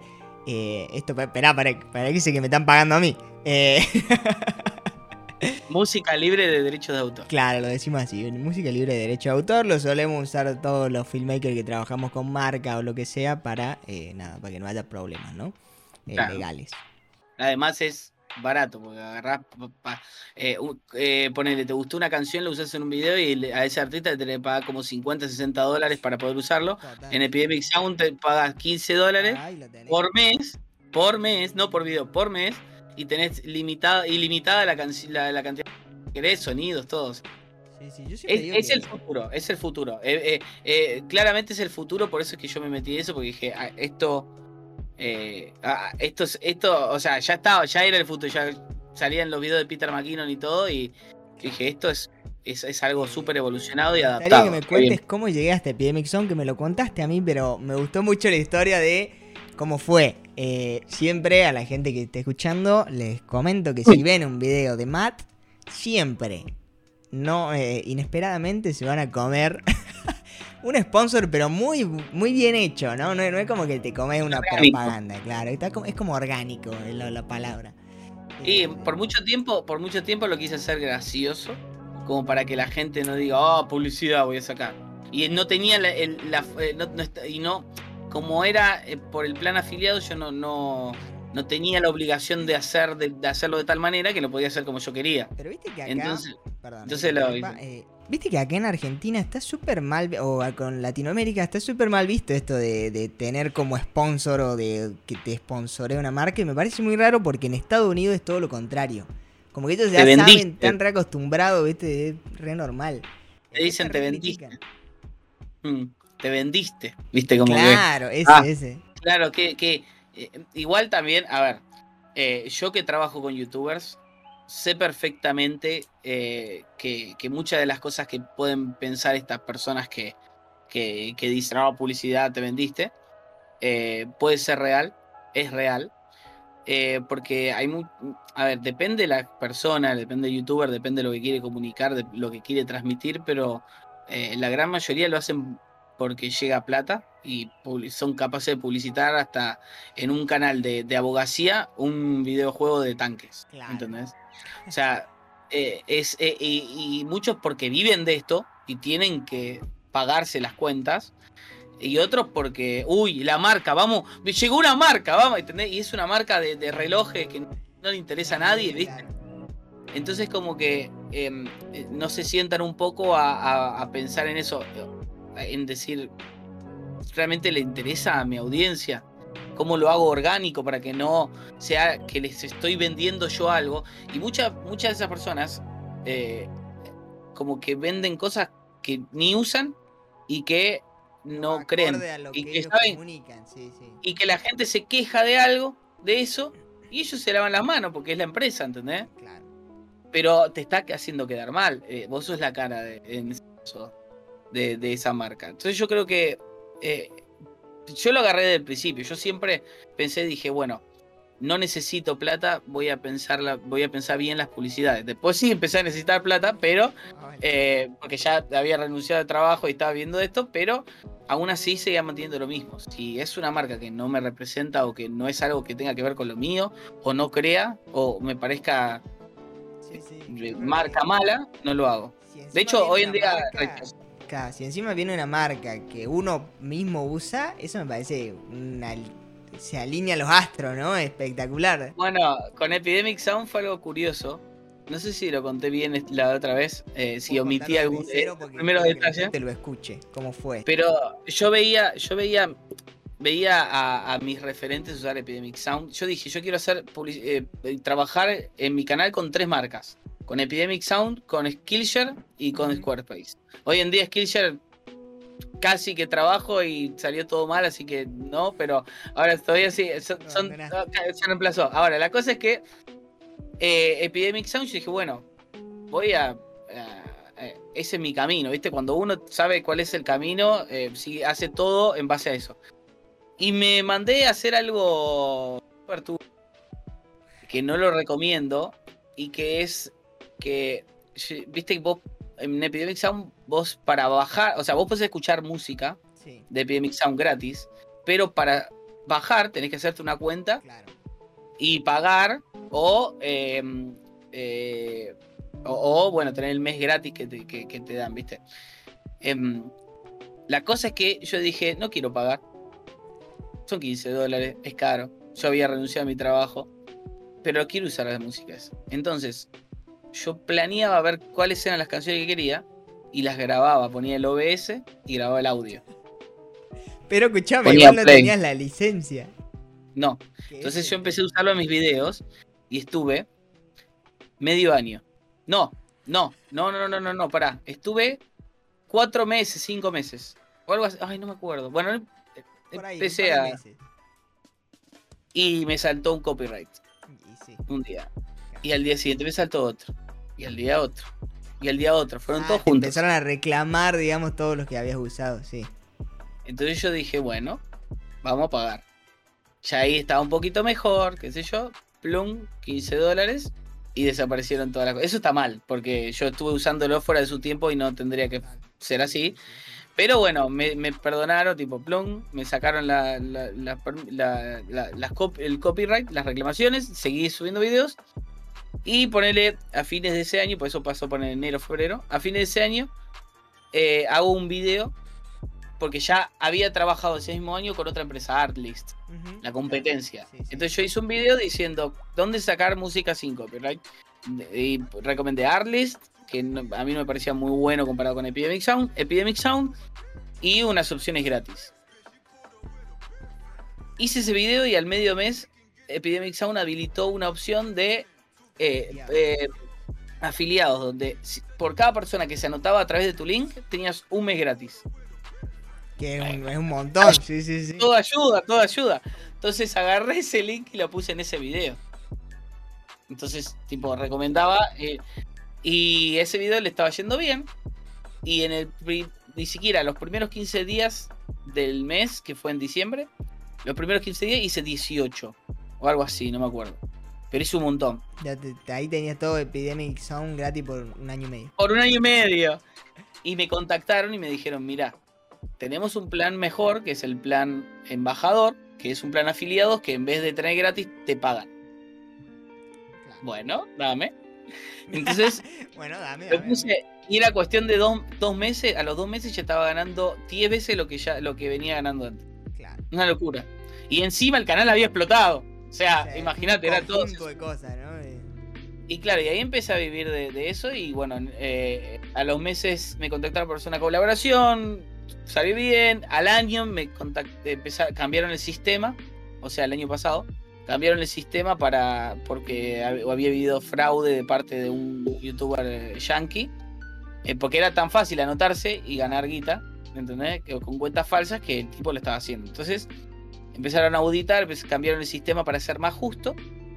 Y, y bueno, y, ahí empecé, empezaron a, contratar a gente que trabaje eh, mucho más directamente con los creadores. O sea, siempre eh, Epidemic Sound se enfocó en qué es lo que hacen los creadores con, con la marca. No en, no en qué es lo que hacen para publicitar eh, o qué es lo que tiene que decir la marca. No, no, no, es cómo trabajan en conjunto el creador y la marca. Y Epidemic Sound. Está bárbaro, está bárbaro. Entonces empecé a trabajar con este tipo. Ahora estamos con el contacto este de Epidemic Sound. Estamos re contentos. Eh, Hace un año que estamos ha- haciendo eh, videos cada tanto. ¿Qué Y está muy bueno. ¿no? Me contaste que es eh, So- sí. uruguayo, ¿me dijiste? ¿Puede ser? Sí, el, el tipo era, era uruguayo y, se, y está viviendo en Estocolmo. Claro, yo te pregunté la otra vez si era necesario saber inglés, viste, para...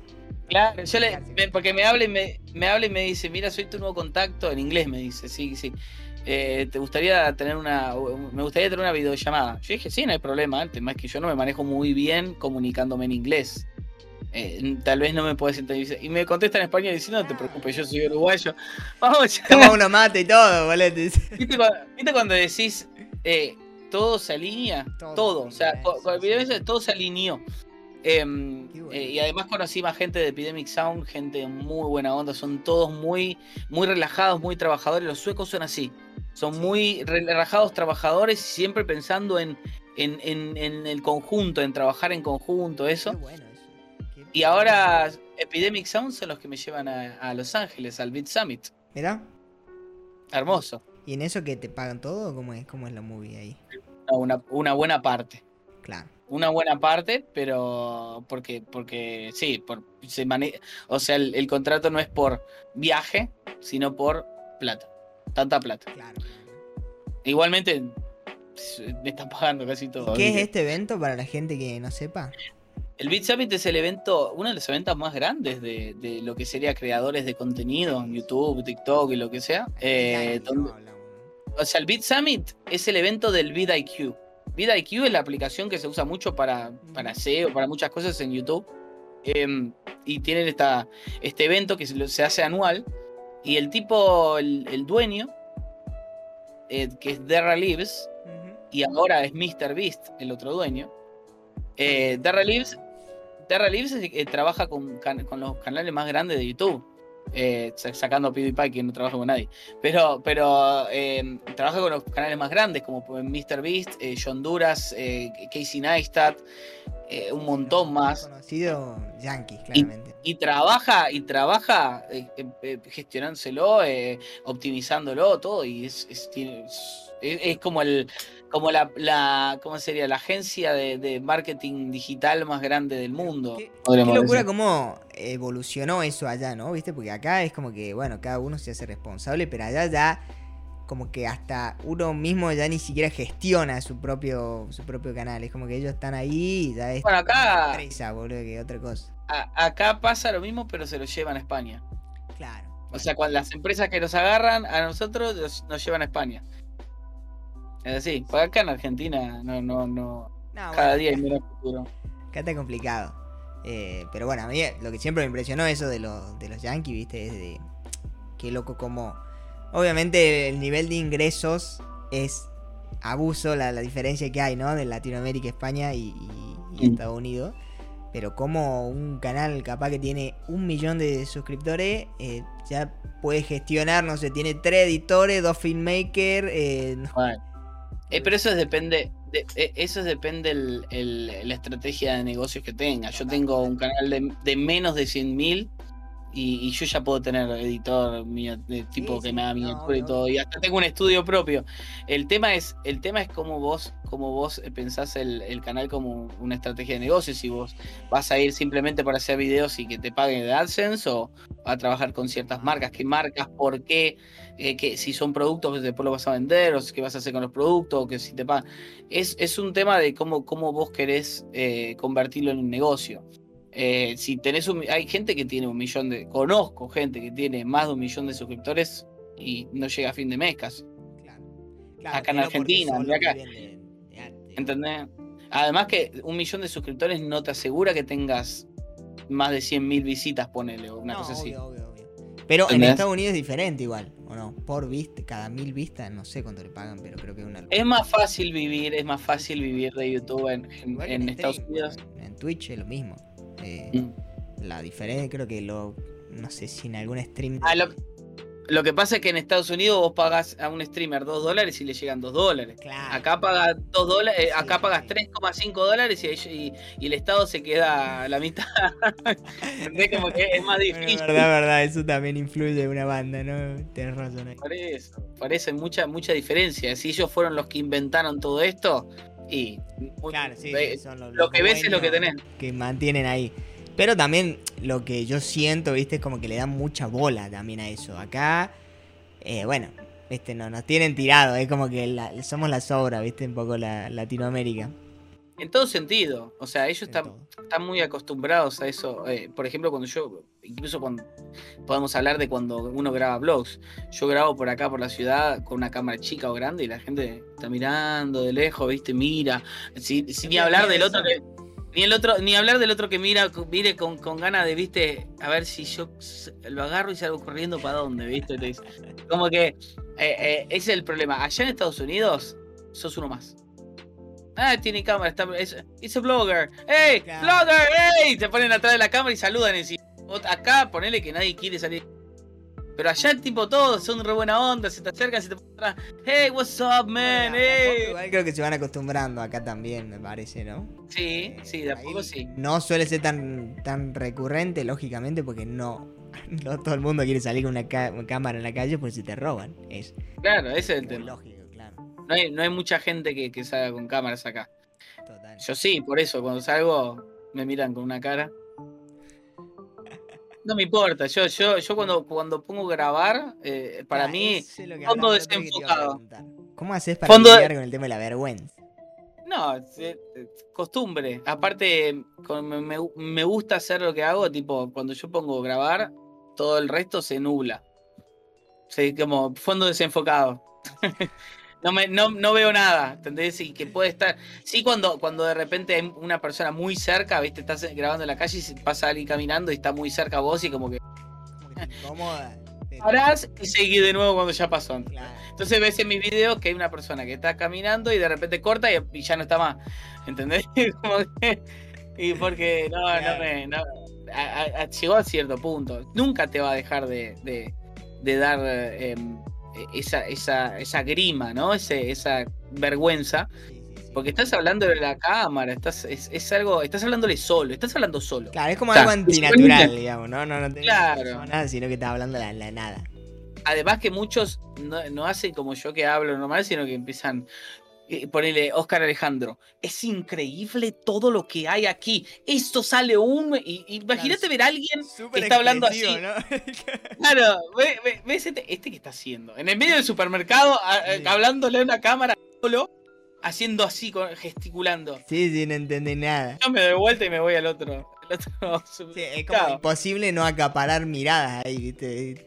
Claro, por eso, es como... Pero, pero el- el- la, tarea del blogger en cierto punto también es pasar desapercibido. Porque, em, el, eh, a ver, ¿cómo te digo? El, el blogger está tratando de, de tener, de, de crear un punto de vista para la audiencia, un punto de vista como si fuera una persona. O sea, vos cuando ves un, un blog, se supone que el tipo está agarrándote la mano y dice, mira, te voy a contar algo. Claro, ¿eh? A- vos. la historia, ¿no? Claro, entonces si todo el mundo está viendo la cámara, todo el mundo está atento, es porque vos tenés cara fea, ¿entendés? Quiere decir, no, están viendo la cámara en realidad. total, total. Ese es el tema. Entonces, si vos no pasás desapercibido, la gente eso lo ve como este tipo tiene una cámara. Claro. No, no es que me está llevando a mí en la experiencia. ¿Y vos qué, eh, qué considerás que te da como mayor seguridad? ¿El hecho de tener una camarita chiquitita y pasar esa desapercibido? O, o te da más como seguridad tener como un equipo más grande que se vea como más profesional, ¿viste? Porque una vez Lo- lo- escuché. eh, no Los dos extremos. Claro, no me acuerdo quién lo decía una vez que decía.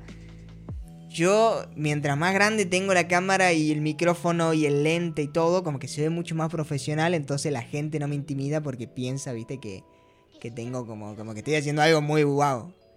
Pero Mm. después está la otra opción de decir, no, yo quiero estar tranquilo, paso desapercibido, me agarro acá mi ZB1. Mira, en cuanto a en cuanto a, a- a peligro en la calle, Ah, bueno. Eh, eso siempre hablar, es- pero- siempre, siempre es recomendable tener o, o algo muy chiquito o algo muy grande. O es muy chiquito, pues te lo guardas. Y algo muy grande, como un gimbal de una cámara, nadie va a venir a robarte un gimbal de una cámara, porque después tiene que salir corriendo, o se tiene que subir a la moto y va a andar con el gimbal. Y la cámara estabilizada. Porque no capaz que no sabe ni lo que es, viste, un gimbal. Exactamente. Pero tal vez te, te acer- eso es lo malo, se te acercan a hablar y yo, uh, a mí. ¿Qué es lo que te puedes sacar? Eso es lo, lo malo acá. Pero bueno, ¿Te- te- te ha pero ¿Te pasó? mil veces, cada vez que salgo siempre. ¿qué onda? ¿Tenés Siempre hay algo. Siempre no, ¿sabes la que, la que me pasan todo el tiempo? Me piden la cámara prestada. A ver, ¿puedo probar? No. No. ¿Qué sos, boludo? A ver, concha de tu hermana. Y se te enojan. Se te enojan. Y digo, "Ay, enojate. No puedo creer que eso. Sí, hay gente que, que, que te pide prestada la cámara porque quiere sacar fotos. Anda a cagar. No, ¿Qué- aparte, qué nada que ver, digamos, si estás grabando vos ponele cosas, viste, como que no. Son gente desubicada que quiere otra cosa, obviamente. Sí. Pero, tenés- pero la idea es siempre conocer tu ciudad, andar mirando con cuatro ojos. Yo tengo cuatro ojos todo el tiempo porque por más siempre ando, viste, mirando para todos lados a ver qué onda. Y cuando ando con la cámara tengo los ojos de adelante y los ojos y, y la vista de atrás desde la, de la pantallita. O sea que si alguien se acerca de atrás, Ah, yo lo estoy claro, viendo es ya de adelante. Es buena, es buena eso. Es así. Y, y después en cuanto a comodidad, en tamaño, a mí me gusta un punto intermedio. No por el hecho de tamaño, sino por lo que te ofrece. Yo no me quiero llevar un gimbal con una cámara. Sí lo he hecho mil veces para grabar otro tipo de video, pero un gimbal no necesito. Eh, pero tampoco quiero salir con el celular chiquitito o con una cámara chiquitita, esta, por ejemplo, que si yo la sostengo, me, ¿ves el rango que tengo? Bueno, no puedo más que esto, me veo muy limitado, en cambio. Y también con una PCC, eh, una, con sensor recortado, tengo también limitaciones. Por eso salgo con una cámara full frame chiquita. Es la, la cámara full frame ¿Cuál- más chiquita de Sony, viendo? la A7C. Ah, Mirá que- sí, sí, sí. Te muestro. A ver, Es- un camarón. sí, no, o sea, ahora es enorme. Mirá que- Eh, no, no, pero digo un camarón en la calidad también que te da. Para la gente que no sepa, o una sea, cámara la- profesional esa, básicamente. Esto es, esto es una cámara profesional compacta.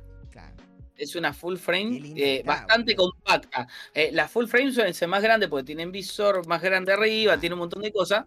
Entonces es compacta. La cagué con, el, con la lente, ¿Qué le pero-? Un 24, un 16, 16, 1635. Pero justamente yo me, me pasé a full frame para bloguear con esta lente. Porque esta lente tenés el gran angular y tenés el fondo recontra desenfocado, re lindo y un recontra buen manejo en baja luz, más que nada con la cámara. Entonces como que... Entonces es el, eh, esto es la combinación perfecta. Yo tanto tiempo fui cambiando, probando cámara, qué sé yo, que yo llegué a esto. Es mi, mi- mi combinación perfecta. Por ahora, hasta que no haya algo parecido más actual, no lo cambio. Ya llegué a un límite. Llegué a estabilizarme. Ahora, o sea, viste, uno siempre Claro. va creciendo. Llegué a, a estabilizarme, ahora me voy a mantener. Claro, pero lo loco de esa cámara, bueno, para los que estén viendo desde, desde YouTube, la estarán viendo, eh, es que no, vos lo usás para vlogs, pero se usa para producciones súper profesionales. No, no te creas. Esta, ¿No? es- esta está, está hecha para bloguear, no es que tiene el botoncito. O sea, Ah, para grabar mirá. imagen. Porque esta es la versión de la A7 III, que es la, cámara que, que fue clásica, que se usaba para cine ahora, ¿viste? ¿Qué sé yo? Pero es la versión más actual. O sea, agarraron el mismo sensor, el mismo software y le cambiaron un par de cosas más y le agregaron más cosas. Y Igual la es una adaptaron. locura lo que se puede hacer con eso. Claro, le adaptaron algo más chiquito para grabar vlogs, para, para tener más portátil, ¿entendés? Eh, eh, sigue siendo una cámara de foto y una cámara de video. Y más chiquita. Pero, está- Pero no deja de ser pesada. Ay, lo que pesa. ese- es el tema. Sí, sí. Es así, Che, bueno, pero el que quiere celeste que le cueste, dice. Total, total, concuerdo con esa. Yo, yo siempre digo a la gente, motivo a que, no, no, no, que comprate una, una así, una point and shoot chiquitita y bloguea con eso, no necesitas más que eso y esto te... tremenda. Sí, bueno, es lo Pero que yo- decíamos también. Es más, creo quiero importante lo que uno comunica, ¿no? Pero después. Claro. eh, Pero yo, yo ya, ya llegué a un límite con esas cosas, un límite, a un punto en, ese- en el resto de las cosas que digo, bueno, ahora quiero mejorar mi imagen. claro, Empezá a buscar como el equilibrio, puedo. que es la clave.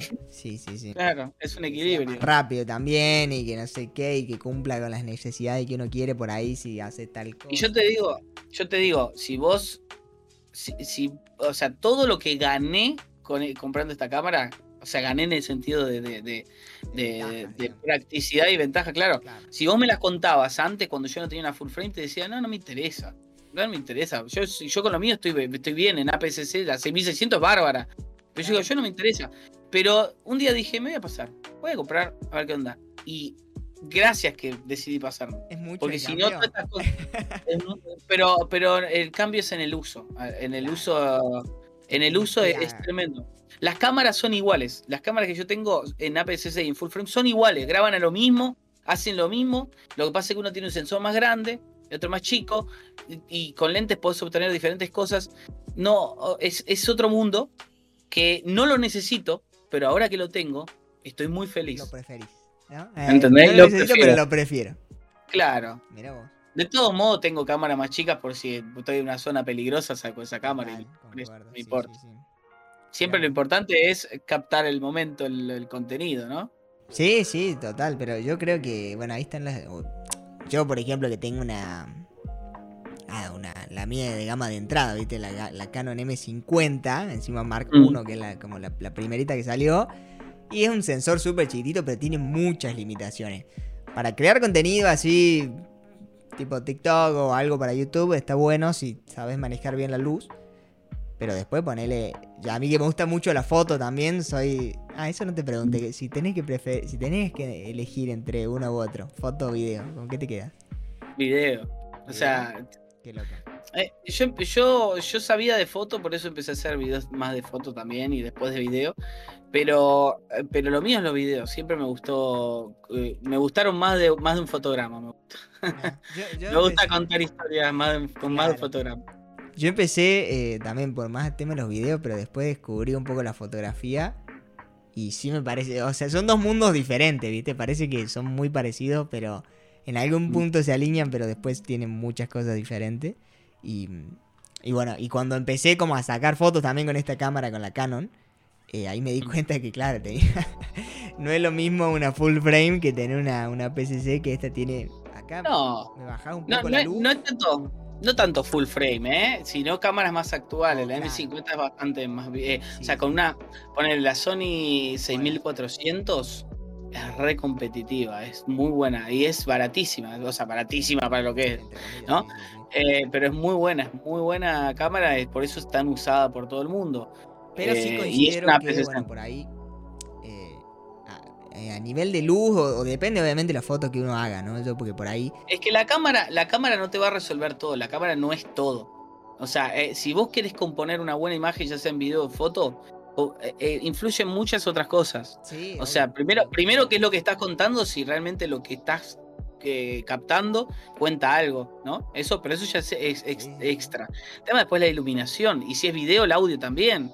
Todo No, eso el video tiene. el audio es eso, fundamental, ahí sí. ahí todo no- eso suma a que la cámara te dé un buen resultado. Si la cámara, vos por más cámara buena que tengas, full frame, si, si estás en una situación de baja luz y, y tenés que levantar tanto el ISO, la imagen se te va a romper igual. Total. Porque las cámaras no está, las cámaras realmente no están hechas para que cualquiera saque en cualquier. O sea, la- las cámaras de los celulares están mal, están mal puestas ahí. está- no, no, no tienen todo su, su 100% de utilidad.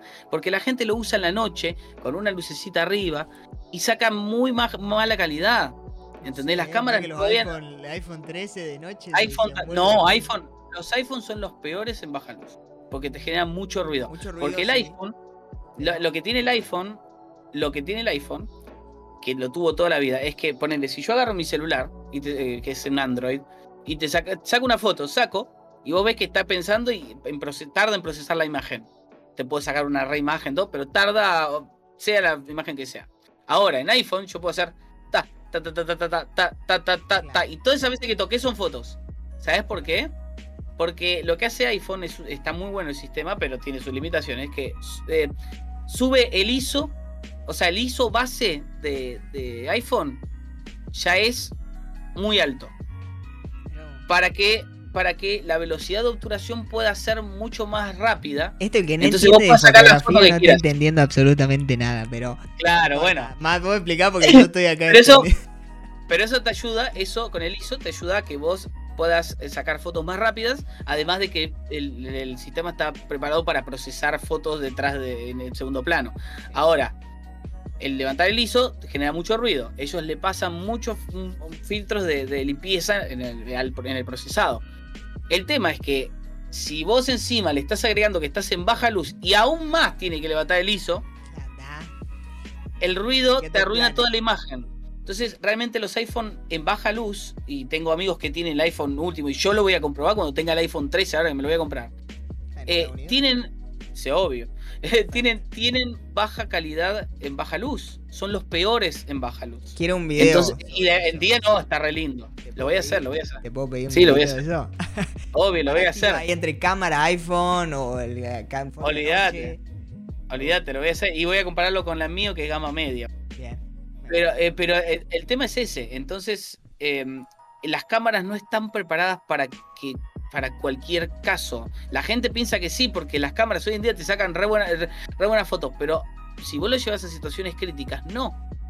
Entonces, eh, lo mismo con una cámara. Una cámara, eh, si bien puede ser más profesional, una full frame, vos podés levantar el ISO y vas a tener muy poco ruido. Ahora, si vos estás en una situación muy oscura y querés captar bien, poner una foto, ¿no? Querés captar bien, tenés que subir la velocidad tenés que subir la velocidad y aún así tenés que subir el ISO, el ISO. Y aún así vas a tener mucho ruido y vas a arruinar la imagen. Entonces, todo tiene su limitación. No, existe la época en la que las cámaras son infalibles con la, calidad. Siempre eh, en, ahora hay unos telescopios, boludo, que te sacan fotos de todo el universo. ¿Viste, boludo? Es tremendo. hermoso, hermoso. Eso no sé cómo. No sé. Hay un. hay una pared. están reconstruidas, ¿viste? O sea, las agarran y las. No no, es una foto. o sea, ciertos los colores, no la luz. Eh, ah, bueno. Los colores para hacerlo lo, más real, digamos, posible. Igual que todas las fotos no, de la NASA. No, a ver, la foto, la foto retocada está. Todo fotógrafo, incluso la, cosa esa que está en el cielo, eh, tiene su procesado eh, básico para hacer la imagen más visualmente linda, pero los colores son los reales, son los que se ven, captó. lo captó. Tal vez lo, claro, tal vez lo resaltó, le dio, le dio como más para más impresionante. Y además eh, procesados de nitidez y todo, porque estamos sacando una foto que antes era muy baja resolución a una de 40 y pico, creo 48 megapíxeles. Entonces, cuando vos acercás en estas fotos, ves unos detalles increíbles del espacio, y vos decís, no, una nebulosa, ves un montón de detalles cómo hacen esas cosas. No, bueno, es. Esto del telescopio es impresionante. El, es posible, es posible eh, preparando, o sea, a ver, eh, lo más fácil de lo más fácil de la llegada a la luna fue preparar una cámara, preparar una cámara que sea resistente a, al, clima, porque ahí hace mucho frío en el espacio, y que tenga eh, los botones grandes y eso para que los astronautas lo puedan usar con el, traje espacial. ¿Entendés? Las cámaras, las cámaras, las cámaras se adaptan, es muy fácil. Hoy tenemos una tecnología en cámaras muy buena. El tema es cómo llevar a eso para enfocar. Y aparte, el tema es el método de cómo, cómo se saca la foto. Yo no sé cómo saqué, todavía no investigué bien, o sea, vi videos bastantes, pero no investigué bien de ciertas partes, como por ejemplo, si fue larga exposición. Si es una foto larga exposición, lo cual no creo, porque hay bastante luz en el espacio. No sé, pero si fuera larga exposición tendría que poner como 13 millones de años para poder captar. No, no, no, no, no. Si vos pones, a ver, eh, si, si no tenés contaminación lumínica, acá en, eh, vas a alguna zona donde no hay contaminación lumínica, ponés la cámara arriba, exponés por 15 segundos y ya tenés todas las estrellas que vos no ves. ¿Entendés? Bueno, entonces por eso yo creo que fue larga exposición, lo cual implica que además de tener la cámara, que la, la, la, nave, no sé qué mierda es, telescopio, se mueva. claro, el telescopio, pero, porque eso es una nave, claro, es un satélite que tiene un telescopio. El, el, el, eh, el que el satélite se mueva de tal manera esos segundos que la cámara está exponiendo para que la, imagen no se quede quieta. En el espacio es fácil, pero tenés que buscar justo la, velocidad perfecta para que vaya así, para que quede todo perfecto y se vea todo, ¿entendés? Porque no es nada fácil. Entonces yo quiero investigar a ver si fue realmente eh, eso de, de larga exposición o no. Me parece muy eh, interesante. Cambia todo. Me voy a poner a investigar yo también porque me dio alta intriga. Está bueno, ¿viste? Pero, pero también tremendas fotos hermosas, salieron re lindas. Son, son, son una belleza, son una belleza a la, a la, a la- la huma- el, el universo Sí, me parece una locura. que tenemos. Que tenemos, es nuestro el universo. El universo en el que vivimos somos es parte, somos parte. Eh, a mí me. No, yo no me quiero imaginar de acá a 10 años. Por ejemplo, qué se podrá ver o qué podremos hacer con, con esto de. Bueno, de ver cosas, que es lo que me, me impresiona. de ver cosas. Claro, ver cosas del universo, Sí. viste que están a 13 millones de años atrás en realidad, porque eso ya, Sí, esa sí. estrella capaz ya ni existe, viste. Pero Mm. bueno. Che, eh, última pregunta que te hago, para no Dale. robarte más tiempo, porque aparte, eh, yo, ¿qué hora es? Ah, bueno, son las cuatro y media, no tengo tiempo. Em, si le, si le tuvieras que recomendar, esta pregunta te la hice la otra vez también, te la vuelvo a repetir. si le tuvieras que recomendar a alguien que quiere empezar a subir contenido, como, ¿qué le recomendarías? Eh, ¿Alguna herramienta en particular? ¿Algún equipo en particular? Eh, no sé, que se haga alguna cierta pregunta. O si yo no sé absolutamente nada y quiero ser como vos, Matt. No, no me acuerdo que había contestado la otra vez, Yo pero, y no lo tengo grabado, así que. pero creo que, que la misma, es la misma respuesta que di al principio con el, con el- la, la otra pregunta y es que si te tenés que preguntar cómo hacer es porque lo- no, no, no te no, no le está yendo ya está yendo mal. O sea, creo que lo que impulsa a uno a hacer algo es la pasión. La pasión, o sea, te lo dicen en la película del, de, de- de- el- ¿cómo se llama? La de El secreto que dice, uno puede cambiar de casa, de novia, de familia, lo que sea, pero lo que no puede cambiar es de pasión. En el sentido de la pasión es muy fuerte, eh, al punto de que te, te empuja hacia lo que vos querés. Y si uno no tiene pasión por lo que hace o por lo que quiere hacer, eh, es muy difícil, muy difícil avanzar. Eh, de- por la, la plata, o sea, querer la plata no es una pasión, ¿entendés? Sino ponele- decir, Ponele que yo Me gusta, quiero hacerlo. eh, claro, lo que decíamos hace rato, ¿no? Ponele que yo quiero com- eh, complementar mi trabajo Mm. y subir contenido a, a cualquier plataforma, ¿no? Eh, ¿qué, me, ¿Qué recomendaría, qué recomendación darías? es que cuando, ¿Algún cuando? Cuando todavía, ah, ahora, te- pero cuando todavía no, no, mm, cuando todavía no empezaste, la única, la única respuesta es empezar y después vemos. Porque empezando, vos empezás a aprender, empezás a ver qué es lo que necesitas, qué es lo que, lo que no necesitas, qué, es- qué, eh, para qué camino vas a querer ir, ya sea en cuanto a contenido como también en equipos. Entonces yo te puedo decir, yo te puedo decir ahora, vos me decís, quiero empezar a YouTube. Ok, ¿qué quieres hacer?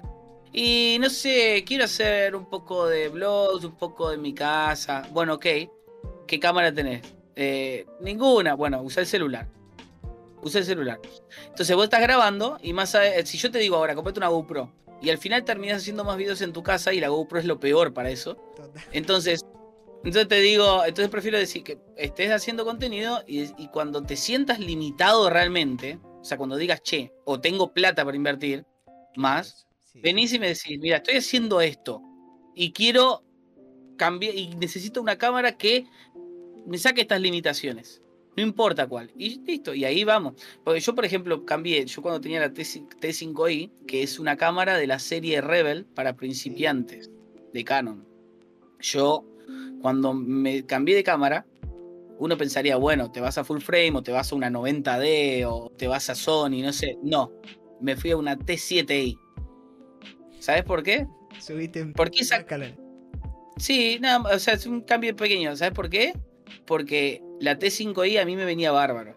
Lo que, me venía, lo que no me gustaba era que la T5i no tenía 60 frames por segundo Ah, eh, en, en, en 1080. Pero la T7i sí. Entonces me cambié y en T7i encontré muchas más cosas, como por ejemplo la opción de hacer timelapse y eso. Entonces fue un pequeño cambio que uno dice, oh, pero cambias la cámara, es un montón. No, o sea, son cambios que, que sacan tus limitaciones. Yo esa cámara la usé un año y medio. Porque no me sentía, no me sentía limitado, ¿entendés? Porque me, me era, eh, o sea, lo que cambiaba eran las lentes. Y saqué un re buen contenido con eso, buenas imágenes, aprendí un montón. Bueno, igual hasta algo. Hasta que dije tengo que cambiar a 4K. Ya es hora de cambiar a 4K y. Ya, ya hay que subir un level. Black Magic. Eh, no, bueno, algo que me pasó a mí que, que no, nunca creo que lo, nunca lo cuento, pero es que también al tener como una. Yo, yo tengo una cámara que tiene muchas limitaciones por ahí, o más que nada con el tema de las luces. El hecho de tener, por ejemplo, ese equipo que es como de gama baja, te hace desarrollar un montón de habilidades alrededor de eso, ¿no? Como decir, bueno, che, tengo que aprender un montón de iluminación. eh, bueno, tema de sonido también, porque sé que se escucha medio mal el micrófono, ¿viste? O depende en qué situación esté. Y como que está, sí, en cierto aspecto es como súper positivo empezar con algo súper bajo a la hora de crear contenido, porque es como que empezás a aprender un montón de cosas alrededor que cuando tengas un equipo como el tuyo, por ejemplo, le puedas sacar como el, el- provecho. ¿viste? Al 100. que eso Yo lo que hago, lo que hago con mi cámara ahora lo puedo hacer con cualquier otra cámara. Total. El tema es que ahora yo estoy mucho más tranquilo porque no tengo que, eh, que, que esforzarme para lograr esta calidad. ¿entendés? Eh, eso, y eso es por un tema de comodidad y después de tantos años de romperme el culo para llegar a esto. Sí, Eh, bueno. eh, pero no, la- eh, en resumen yo creo que el equipo lo vas viendo después. Lo que tenés es lo que, es lo que sirve. Lo importante es, es lo que vos vas a comunicar, lo que vos vas a transmitir. Eh, y si no lo haces con, y, y- y si no lo haces con pasión, cuando empezás, es muy difícil. Porque si muy- pensás muy en buen la consejo plata. De sí. arrancar. y divertite. ver- Total. divertite, lo más importante es divertite, porque, porque eh, si vos no haces algo que no te gusta, principalmente es- si no lo haces por pasión, no te va a gustar. eh, y, y entonces es- imagínate hacer eso profesionalmente. O sea, es mucho más tedioso tener que pensar videos todas las semanas, eh, a ver qué es lo que garpa, qué sé yo, poner la cámara, hacer todo como el one man show. Eh, es mucho más tedioso eso y después ver que te ven cinco personas, es más tedioso eso que tener un trabajo de 9 a 6 eh, donde vos vas, te sentás, haces lo que te dicen y te vas y te olvidás, Sí, ¿entendés? Y tenés un sueldo a fin de mes asegurado. Algo asegurado, sí, sí. Entonces, si vos no tenés pasión por eso eh, y no, eh, no vas a poder llegar a estar viviendo de hacer videos de YouTube y cuando no estás haciendo videos de YouTube estás o queriendo hacer videos de YouTube o tirado así diciendo qué lindo, qué feliz que estoy, no estoy cansado mentalmente, me gusta, ¿entendés? Claro, estoy contento. sí, sí, sí. Eh. Es así. Lo- lo- para mí lo más importante es, eh, viene en cuanto al, al empezar, viene de parte de lo sentimental, de, de cómo uno se siente eh, para crear eso. Si vos te sentís mal y decís quiero, quiero hacer contenido para, para sentirme mejor, prueba. Pero si no funciona, no, no, no lo uses como para sacarte de eso, ¿entendés? Porque tal vez no, tal vez estás haciendo, estás, estás descargando, descargando todas las cosas malas en un video de YouTube. Eh, que puede ser bueno o puede ser malo. La mayor, mayor- la mayoría de veces es malo. Eh, entonces, como que te conviene estar. cierta. Claro, o, o querés, siendo- claro, claro, querés transmitir algo lindo y estás de mala onda. ¿Cuántos, cuántos videos yo he grabado y estaban todos gritando, no me estaban ayudando, me estaban, eh, me estaba todo el ambiente re mierda y yo tenía que reír en la cámara y me costaba. Y, se, y eso se nota después, porque por más edición que le ponga y qué sé yo, es hay algo raro acá, no, tiene, no, no, es- no está actuando feliz, ¿entendés? Concuerdo. Me parece Entonces- clave eso, eso que decís. Eh, primero arrancar, eso es lo como clave. Ah. Y de ahí, eh, que lo más importante también es lo que uno comunica. Y de ahí empezar a ver Bien. cuáles son las limitaciones y en base a esas limitaciones también empezar a ver qué uno puede, qué herramientas, digamos, puede ir usando. Y vas aprendiendo en todo, ya sea en, en herramientas, equipos, como también eh, eh, lo, lo que vas ahí comunicando. Tal vez lo que estás, lo que querés comunicar, vos no lo veías, eh, lo veías de tal manera y cuando empezás a hacer decís, no, para, pero yo lo que quiero hacer, lo puedo hacer de esta manera, comunica mejor, transmite mejor, hace, resulta mejor, ah, y, y aparte puedo adaptarlo a cómo funciona el algoritmo, esto, lo otro, y vas aprendiendo. No, no, nadie empieza en YouTube sabiendo a menos de que empiece con una productora. Y nadie empieza con una productora. Hay algo que me, me parece muy zarpado, eh, justo esto que decís, eh, que esto de crear contenido es como un aprendizaje constante y eso está muy, muy, muy zarpado porque siempre tenés como algún polo para agarrar, para decir, che, tengo que aprender esto, tengo que saber esto. Y también te ayuda, creo, a, aprender a lidiar con ciertas cosas, como la frustración por ahí de, esto de decir, vos, hago un video y lo ven cinco personas, y como que uno se frustra, ¿viste? Entonces tiene mucha Mm. parte emocional que me parece muy, muy clave también. Nos ayuda ahí, ¿viste? Como a decir, bueno, o cómo ser más creativo, un montón de, de otras cosas que están tan buenas. Yo creo que no, no te ayuda a lidiar con la frustración. No lidiar, pero. Sí, no aceptarla. eso, decir, ok, ¿por qué me pasa esto? ¿Viste? Que es lo que yo siempre recomiendo de empezar a. Es que ahí está el tema, ahí está el tema. La frustración no la podés tratar con, con- ha- haciendo videos en YouTube. Si te va mal y dejas que la frustración te gane, dejas de hacer. Hay muchos que Ah, dejan de hacer por porque no les funciona. Y si le ganás a la frustración, en el sentido de no la vences a la frustración porque puede volver, No, Sino que- siempre. sino que se convierte, se convierte en algo que te enseña, decir, bueno, voy a, Total. eh, eh, entonces voy a dejar de hacer esto porque si eh, subís un video de decir 100 visitas, no, concha, bueno, no hago más esto. ¿entendés? Y ahí ya lo sacaste, es una frustración que, ¿entendés? Y empezás a probar y ahí te das cuenta, por la frustración, la, la eh, eh, o sea, la frustración es, es lo que, lo que justamente no tenés que buscar, es lo que no tenés que tener para, para hacer esto. Aparece inevitablemente, a lo que voy es que uno aprende como a, a gestionarlo más que nada, ¿viste? Como decir, ok, me frustro, pero ¿cómo hago para salir de esta frustración? Siempre algo que digo es que la frustración nos lleva a la creatividad inevitablemente porque decís, che, O a la perdición. o también, ta- depende cómo lo tomes, ¿no? Una Pero u ¿viste? otra. uno cuando intenta salir de esa frustración siempre dice, che, bueno, agarro, pruebo esto, hago esto, e intento cambiar, por, por lo menos en el caso del contenido, ¿no? Mm. Em, Sí, depende de cada persona. Hay unos que dicen, no, ya estoy cansado de subir por, para cinco personas, dejo de hacer.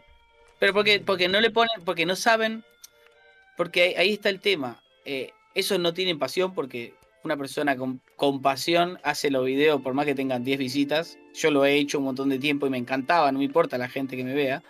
yo Eh, sigo haciendo. tengo, tengo, tengo apoyo, pero yo hago blogs, yo hago blogs para vos. Y los ven muy pocas veces, muy, muy pocas personas. Los videos de tutorial o reviews de eso, los ven. Pero los blogs no los ve nadie y son los que más, los videos que más me llevan tiemp- de tiempo a editar. Pero me encanta, los hago para mí y no tengo frustración porque yo subo y tengo pocas visitas, pero yo veo el video y digo, wow. Igual que es poco, ¿viste? Porque a mí me pasa algo también de que digo, che, bueno, lo ven, no sé, 2000 personas y uno dice, che, es re poco. Pero después depende, ¿viste? Porque si lo ve tu, tu eh, el que empezó de cero, 2000 visitas es un montón. Entonces vos Claro. me decís, tu blog no lo ve nadie, pero sí lo ve mucha gente en realidad, solo que para vos la percepción... Sí, obvio. El estándar empieza a subir, ¿no? Cada vez empieza a ser menos. Es que- 100.000 es menos y 200.000 cada vez Es menos. que uno-. Uno piensa, uno piensa que, ponele, si vos haces un cierto tipo de video que te lleva cierto tiempo y esfuerzo, te da ciertas visitas. Claro. Si vos haces un video que te lleva mucho más tiempo, mucho más esfuerzo, mucho más planeamiento y todo, te va a dar más visitas cuando en realidad no es así. Entonces, No eh, no eh, y a mí, y eso ya, claro, eso ya a mí no me importa, porque yo estoy en una, en una, en un estado de haga bueno, le exploten, exploten o no exploten o les vaya para el culo, a mí no me importa. ¿Entendés? Ya está, yo estoy haciendo contenido, estoy en un momento en donde estoy viviendo y me gusta. Porque eso, eh, eh, yo, yo hago, yo siempre hago ah, el contenido que hago, lo hago pensando en si me gusta a mí o no. Si yo lo vería. Y yo me pongo a ver mis videos viejos. Estos días como. Es el consejo que estaba buscando. Para la gente que te no está te- escuchando. Y claro, si no te gustan tus videos. Si no te mm, podés ver ¿Cómo le va a vos mismo, eh, eh, no es por ahí. Digamos, te tenés Claro. que ver, tenés que disfrutar de cómo comunicás, de cómo hablas. Igual los Claro, primeros videos totalmente. siempre te van a dar como un como un cringe, ¿no? Acá de Pero bueno, No, no, no, no los veo, no los veo. A mí me da mucha, pero me da mucho cringe, pero ¿sabes por qué? Porque, porque era el youtuber que, que, que "Ay, eh, viste, Sí, vamos sí, sí. esto". Era pero así a propósito. Es, es también cuestión de arrancar y uno va ahí Era otra época, Total. Era otra época y, la y se pensaba otra cosa. Sí, La voy cosa cambió mucho. tus, tus primeros videos, que no los vi. No, no los voy hace a. mucho, pero no hace tanto tiempo. No, lo- los primeros videos primeros que hacía comedia están todos Eso lo ocultos. tenés guardado en privado. Olvídate. No, hay alguno cada tanto, hay uno ahí tal vez, pero los blogs algunos están. Eh, habían otros que, que, que- a otros que los, los, lo- los, los puse privado porque tal vez no, no, no coincidían, porque los blogs eran muy personal, era muy vivida y eso, entonces como que no coincidía con la forma, de- no coincide con la forma de pensar de ahora. Eh, si bien puede ser historia, claro, si bien puede ser historia, no es lo que yo quiero transmitir en, en- en ningún momento. Entonces, como que por ahora, Eso me parece muy clave también, eso que acaba de decir de eh, qué es lo que uno busca transmitir. Una muy buena pregunta para, para replantearse a la hora de crear tipo de contenido. Es qué uno quiere transmitir, ¿viste? A, a las personas. O cómo le quiero llegar a las personas, qué le quiero enseñar, cuál es mi granito de arena. para. ¿qué sentimiento quiero transmitir? Eso es importante. Hay muchos que, que eligen el. Por ejemplo, uno, uno dice, pero yo quiero transmitir el sentimiento de felicidad. No, no es tan simple. O sea, no está. Para eh, eh, todo el mundo quiere ser feliz, quiere transmitir la felicidad. Total. El tema, el tema es, primero, cómo lo vas a hacer. Y segundo, tampoco te cierres en lo más básico. Todo el mundo quiere transmitir felicidad. ¿Entendés? Eh, pero la realidad es otra. Con eso no me gusta que se transmita tanta felicidad porque Pero la realidad es otra, claro. Claro, eh, totalmente. O sea, eso es súper típico en las redes sociales y la vida no es así. O sea, Claro. Entonces, si vos- Ojalá, pero no. Eh, por eso, entonces si vos lográs transmitir algún sentimiento que puede ser más llevado a la realidad, por ejemplo, el, eh, mirá, mirá qué loco, pero te voy a poner el ejemplo del canal de Dallas Review.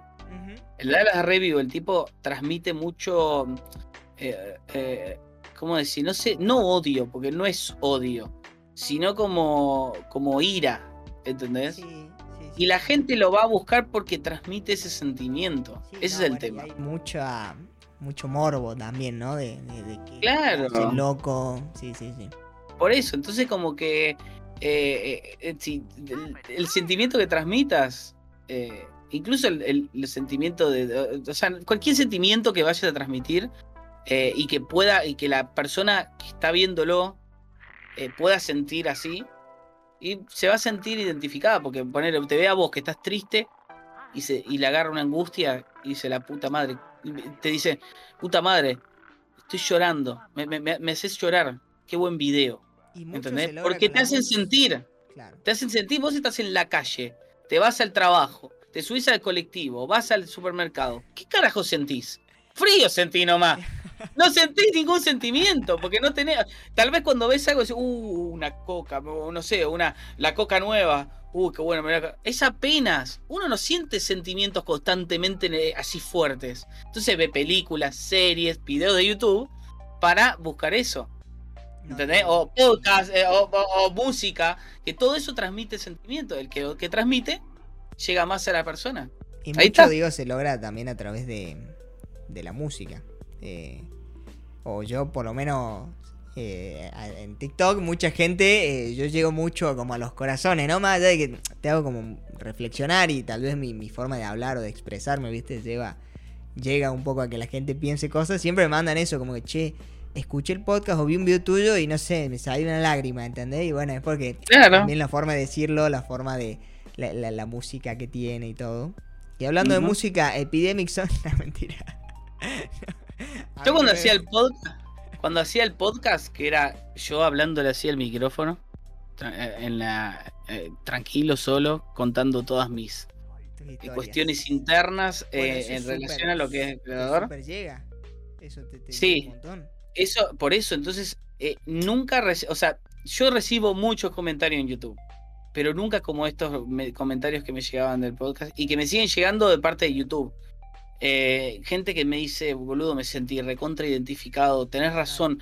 Además, si vos haces esto, el otro, y, y viste cuando te sentís así y, y, y buscas otra cosa, y te, comentarios choclo así, que por primera vez en mi vida me pongo a leer los comentarios de ¿Viste? choclo Sí, así, porque viste, locura. Te digo, flaco, eh, claro, eso es lo que yo quería transmitir. Lo entendiste perfectamente y me estás compartiendo tu experiencia. Y Esto capacidad- Es lo que yo quise hacer desde el principio. Eso es lo que yo quise hacer desde el principio. No quiero yo ser famoso y hablarte y mostrarte. No, yo quiero que poder transmitirte algo y que vos, en base a eso, me transmitas algo también, ¿entendés? Porque es algo, es un ida y vuelta. Eh, después están los primero, segundo, ay, soy tercero, ¿viste? Los comentarios. Eso no lo eh, eh, entiendo, like, pero- ya. No, lo que me Ah, vos- Ah, yo- todos, todos los comentarios se bancan porque siempre hay gente que Ah, dice, che, vale, voy, a, vale, voy a, darle un comentario bancando a este youtuber. Y está perfecto. Total. Pero los comentarios bien de, de- de adentro de ellos. Sí, son que- los que son recíprocos y nos llegan a- al corazón. A mí también por Instagram me mandan un montón de che, no puedo creer esto, que no sé qué. Y yo digo, qué loco. Pero ahí también quiero darte un mérito a vos y un mérito a mí, por ejemplo, y a los creadores de contenido que, que podemos como transmitir eso. Y eso es lo que me parece muy loco a mí a veces, ¿no? De, de lograr eso que tenemos en la cabeza y poder transmitirlo a través del audiovisual, del, de lo que sea. Eh, eso me parece Mm. muy, muy loco. Mira, yo-. Yo cuando, cuando, cuando dije quiero ser, quiero tocar la guitarra hace 20 años, y pi- 20 y pico de años, yo, yo estaba viendo los videos, me acuerdo, me acuerdo tipo patente qué fue lo que me impulsaba, era ver los videos en vivo de mis bandas favoritas. No los videos, las canciones, los videos, los videos en vivo. Y yo decía, mirá la puta madre, se ponen a correr, se ponen a guitarra, vos estás ahí abajo y ves a la gente. Y mirá que acá en Argentina somos más locos, afuera están tipo. Sí, sí, sí, Acá una persona se vuelve loco. mal.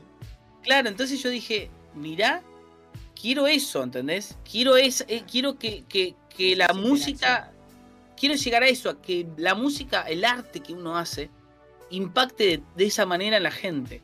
Empecé con la música, fui encontrando mi camino en el arte y, y de- después era tipo, yo no voy a hacer otra cosa más que algo, un rubro artístico. Si tengo que, si, si dejo la música, me pongo a pintar. Si dejo música, tal vez me pongo a hacer otra cosa, no sé, pero el rubro artístico para mí es lo, mío. O sea, yo soy músico de, de- la sangre, lo llevo, pero, pero, pero los videos no me fue difícil. Ahí concuerdo mucho con vos, creo que es parte de, de esta personalidad creativa. Yo sé que creativo se puede construir, pero por ahí la personalidad creativa de, querer como expresar de alguna manera es muy, muy loco. A través de la música, Claro. lógicamente es, viste, la, bueno, la música es mágica. Para mí creo que es de lo mejor que inventó el ser humano de la música, pero digo, ¿no? Eh, como que necesitamos es- ese arte para estar sanos nosotros, boludo. Yo siempre lo digo. Incluso hasta lo, lo he hablado con, con mi psicóloga, ¿no? De decir, che, yo necesito hacer algo, ¿viste? Como necesito hacer algo creativo porque es como la forma de, de expresar. Y eso sí es muy loco. Y ahí es cuando digo que, bueno, se siente, ¿no? Lo que uno, uno transmite. Impactar en la gente. Eso es lo, lo- Impactar en la gente es- y es fácil, con el arte es mucho más fácil. La, la música puede ser parte de la banda sonora de alguien. Cuando vos estás triste, cuando te dejó tu novia, ¿qué vas si pones eh, cumbia pop? Que pones, eh, eh, no sé. Depende de uno. Depende no, de qué no. escapar. No, vos estás triste y vas a poner algo que vaya por ese lado. Porque vos necesitas que, que esa música, que ese, que ese, senti- que necesitas ese sentimiento acompañe todo lo que tenés alrededor. ¿Entendés? Porque es un duelo, estás haciendo un duelo.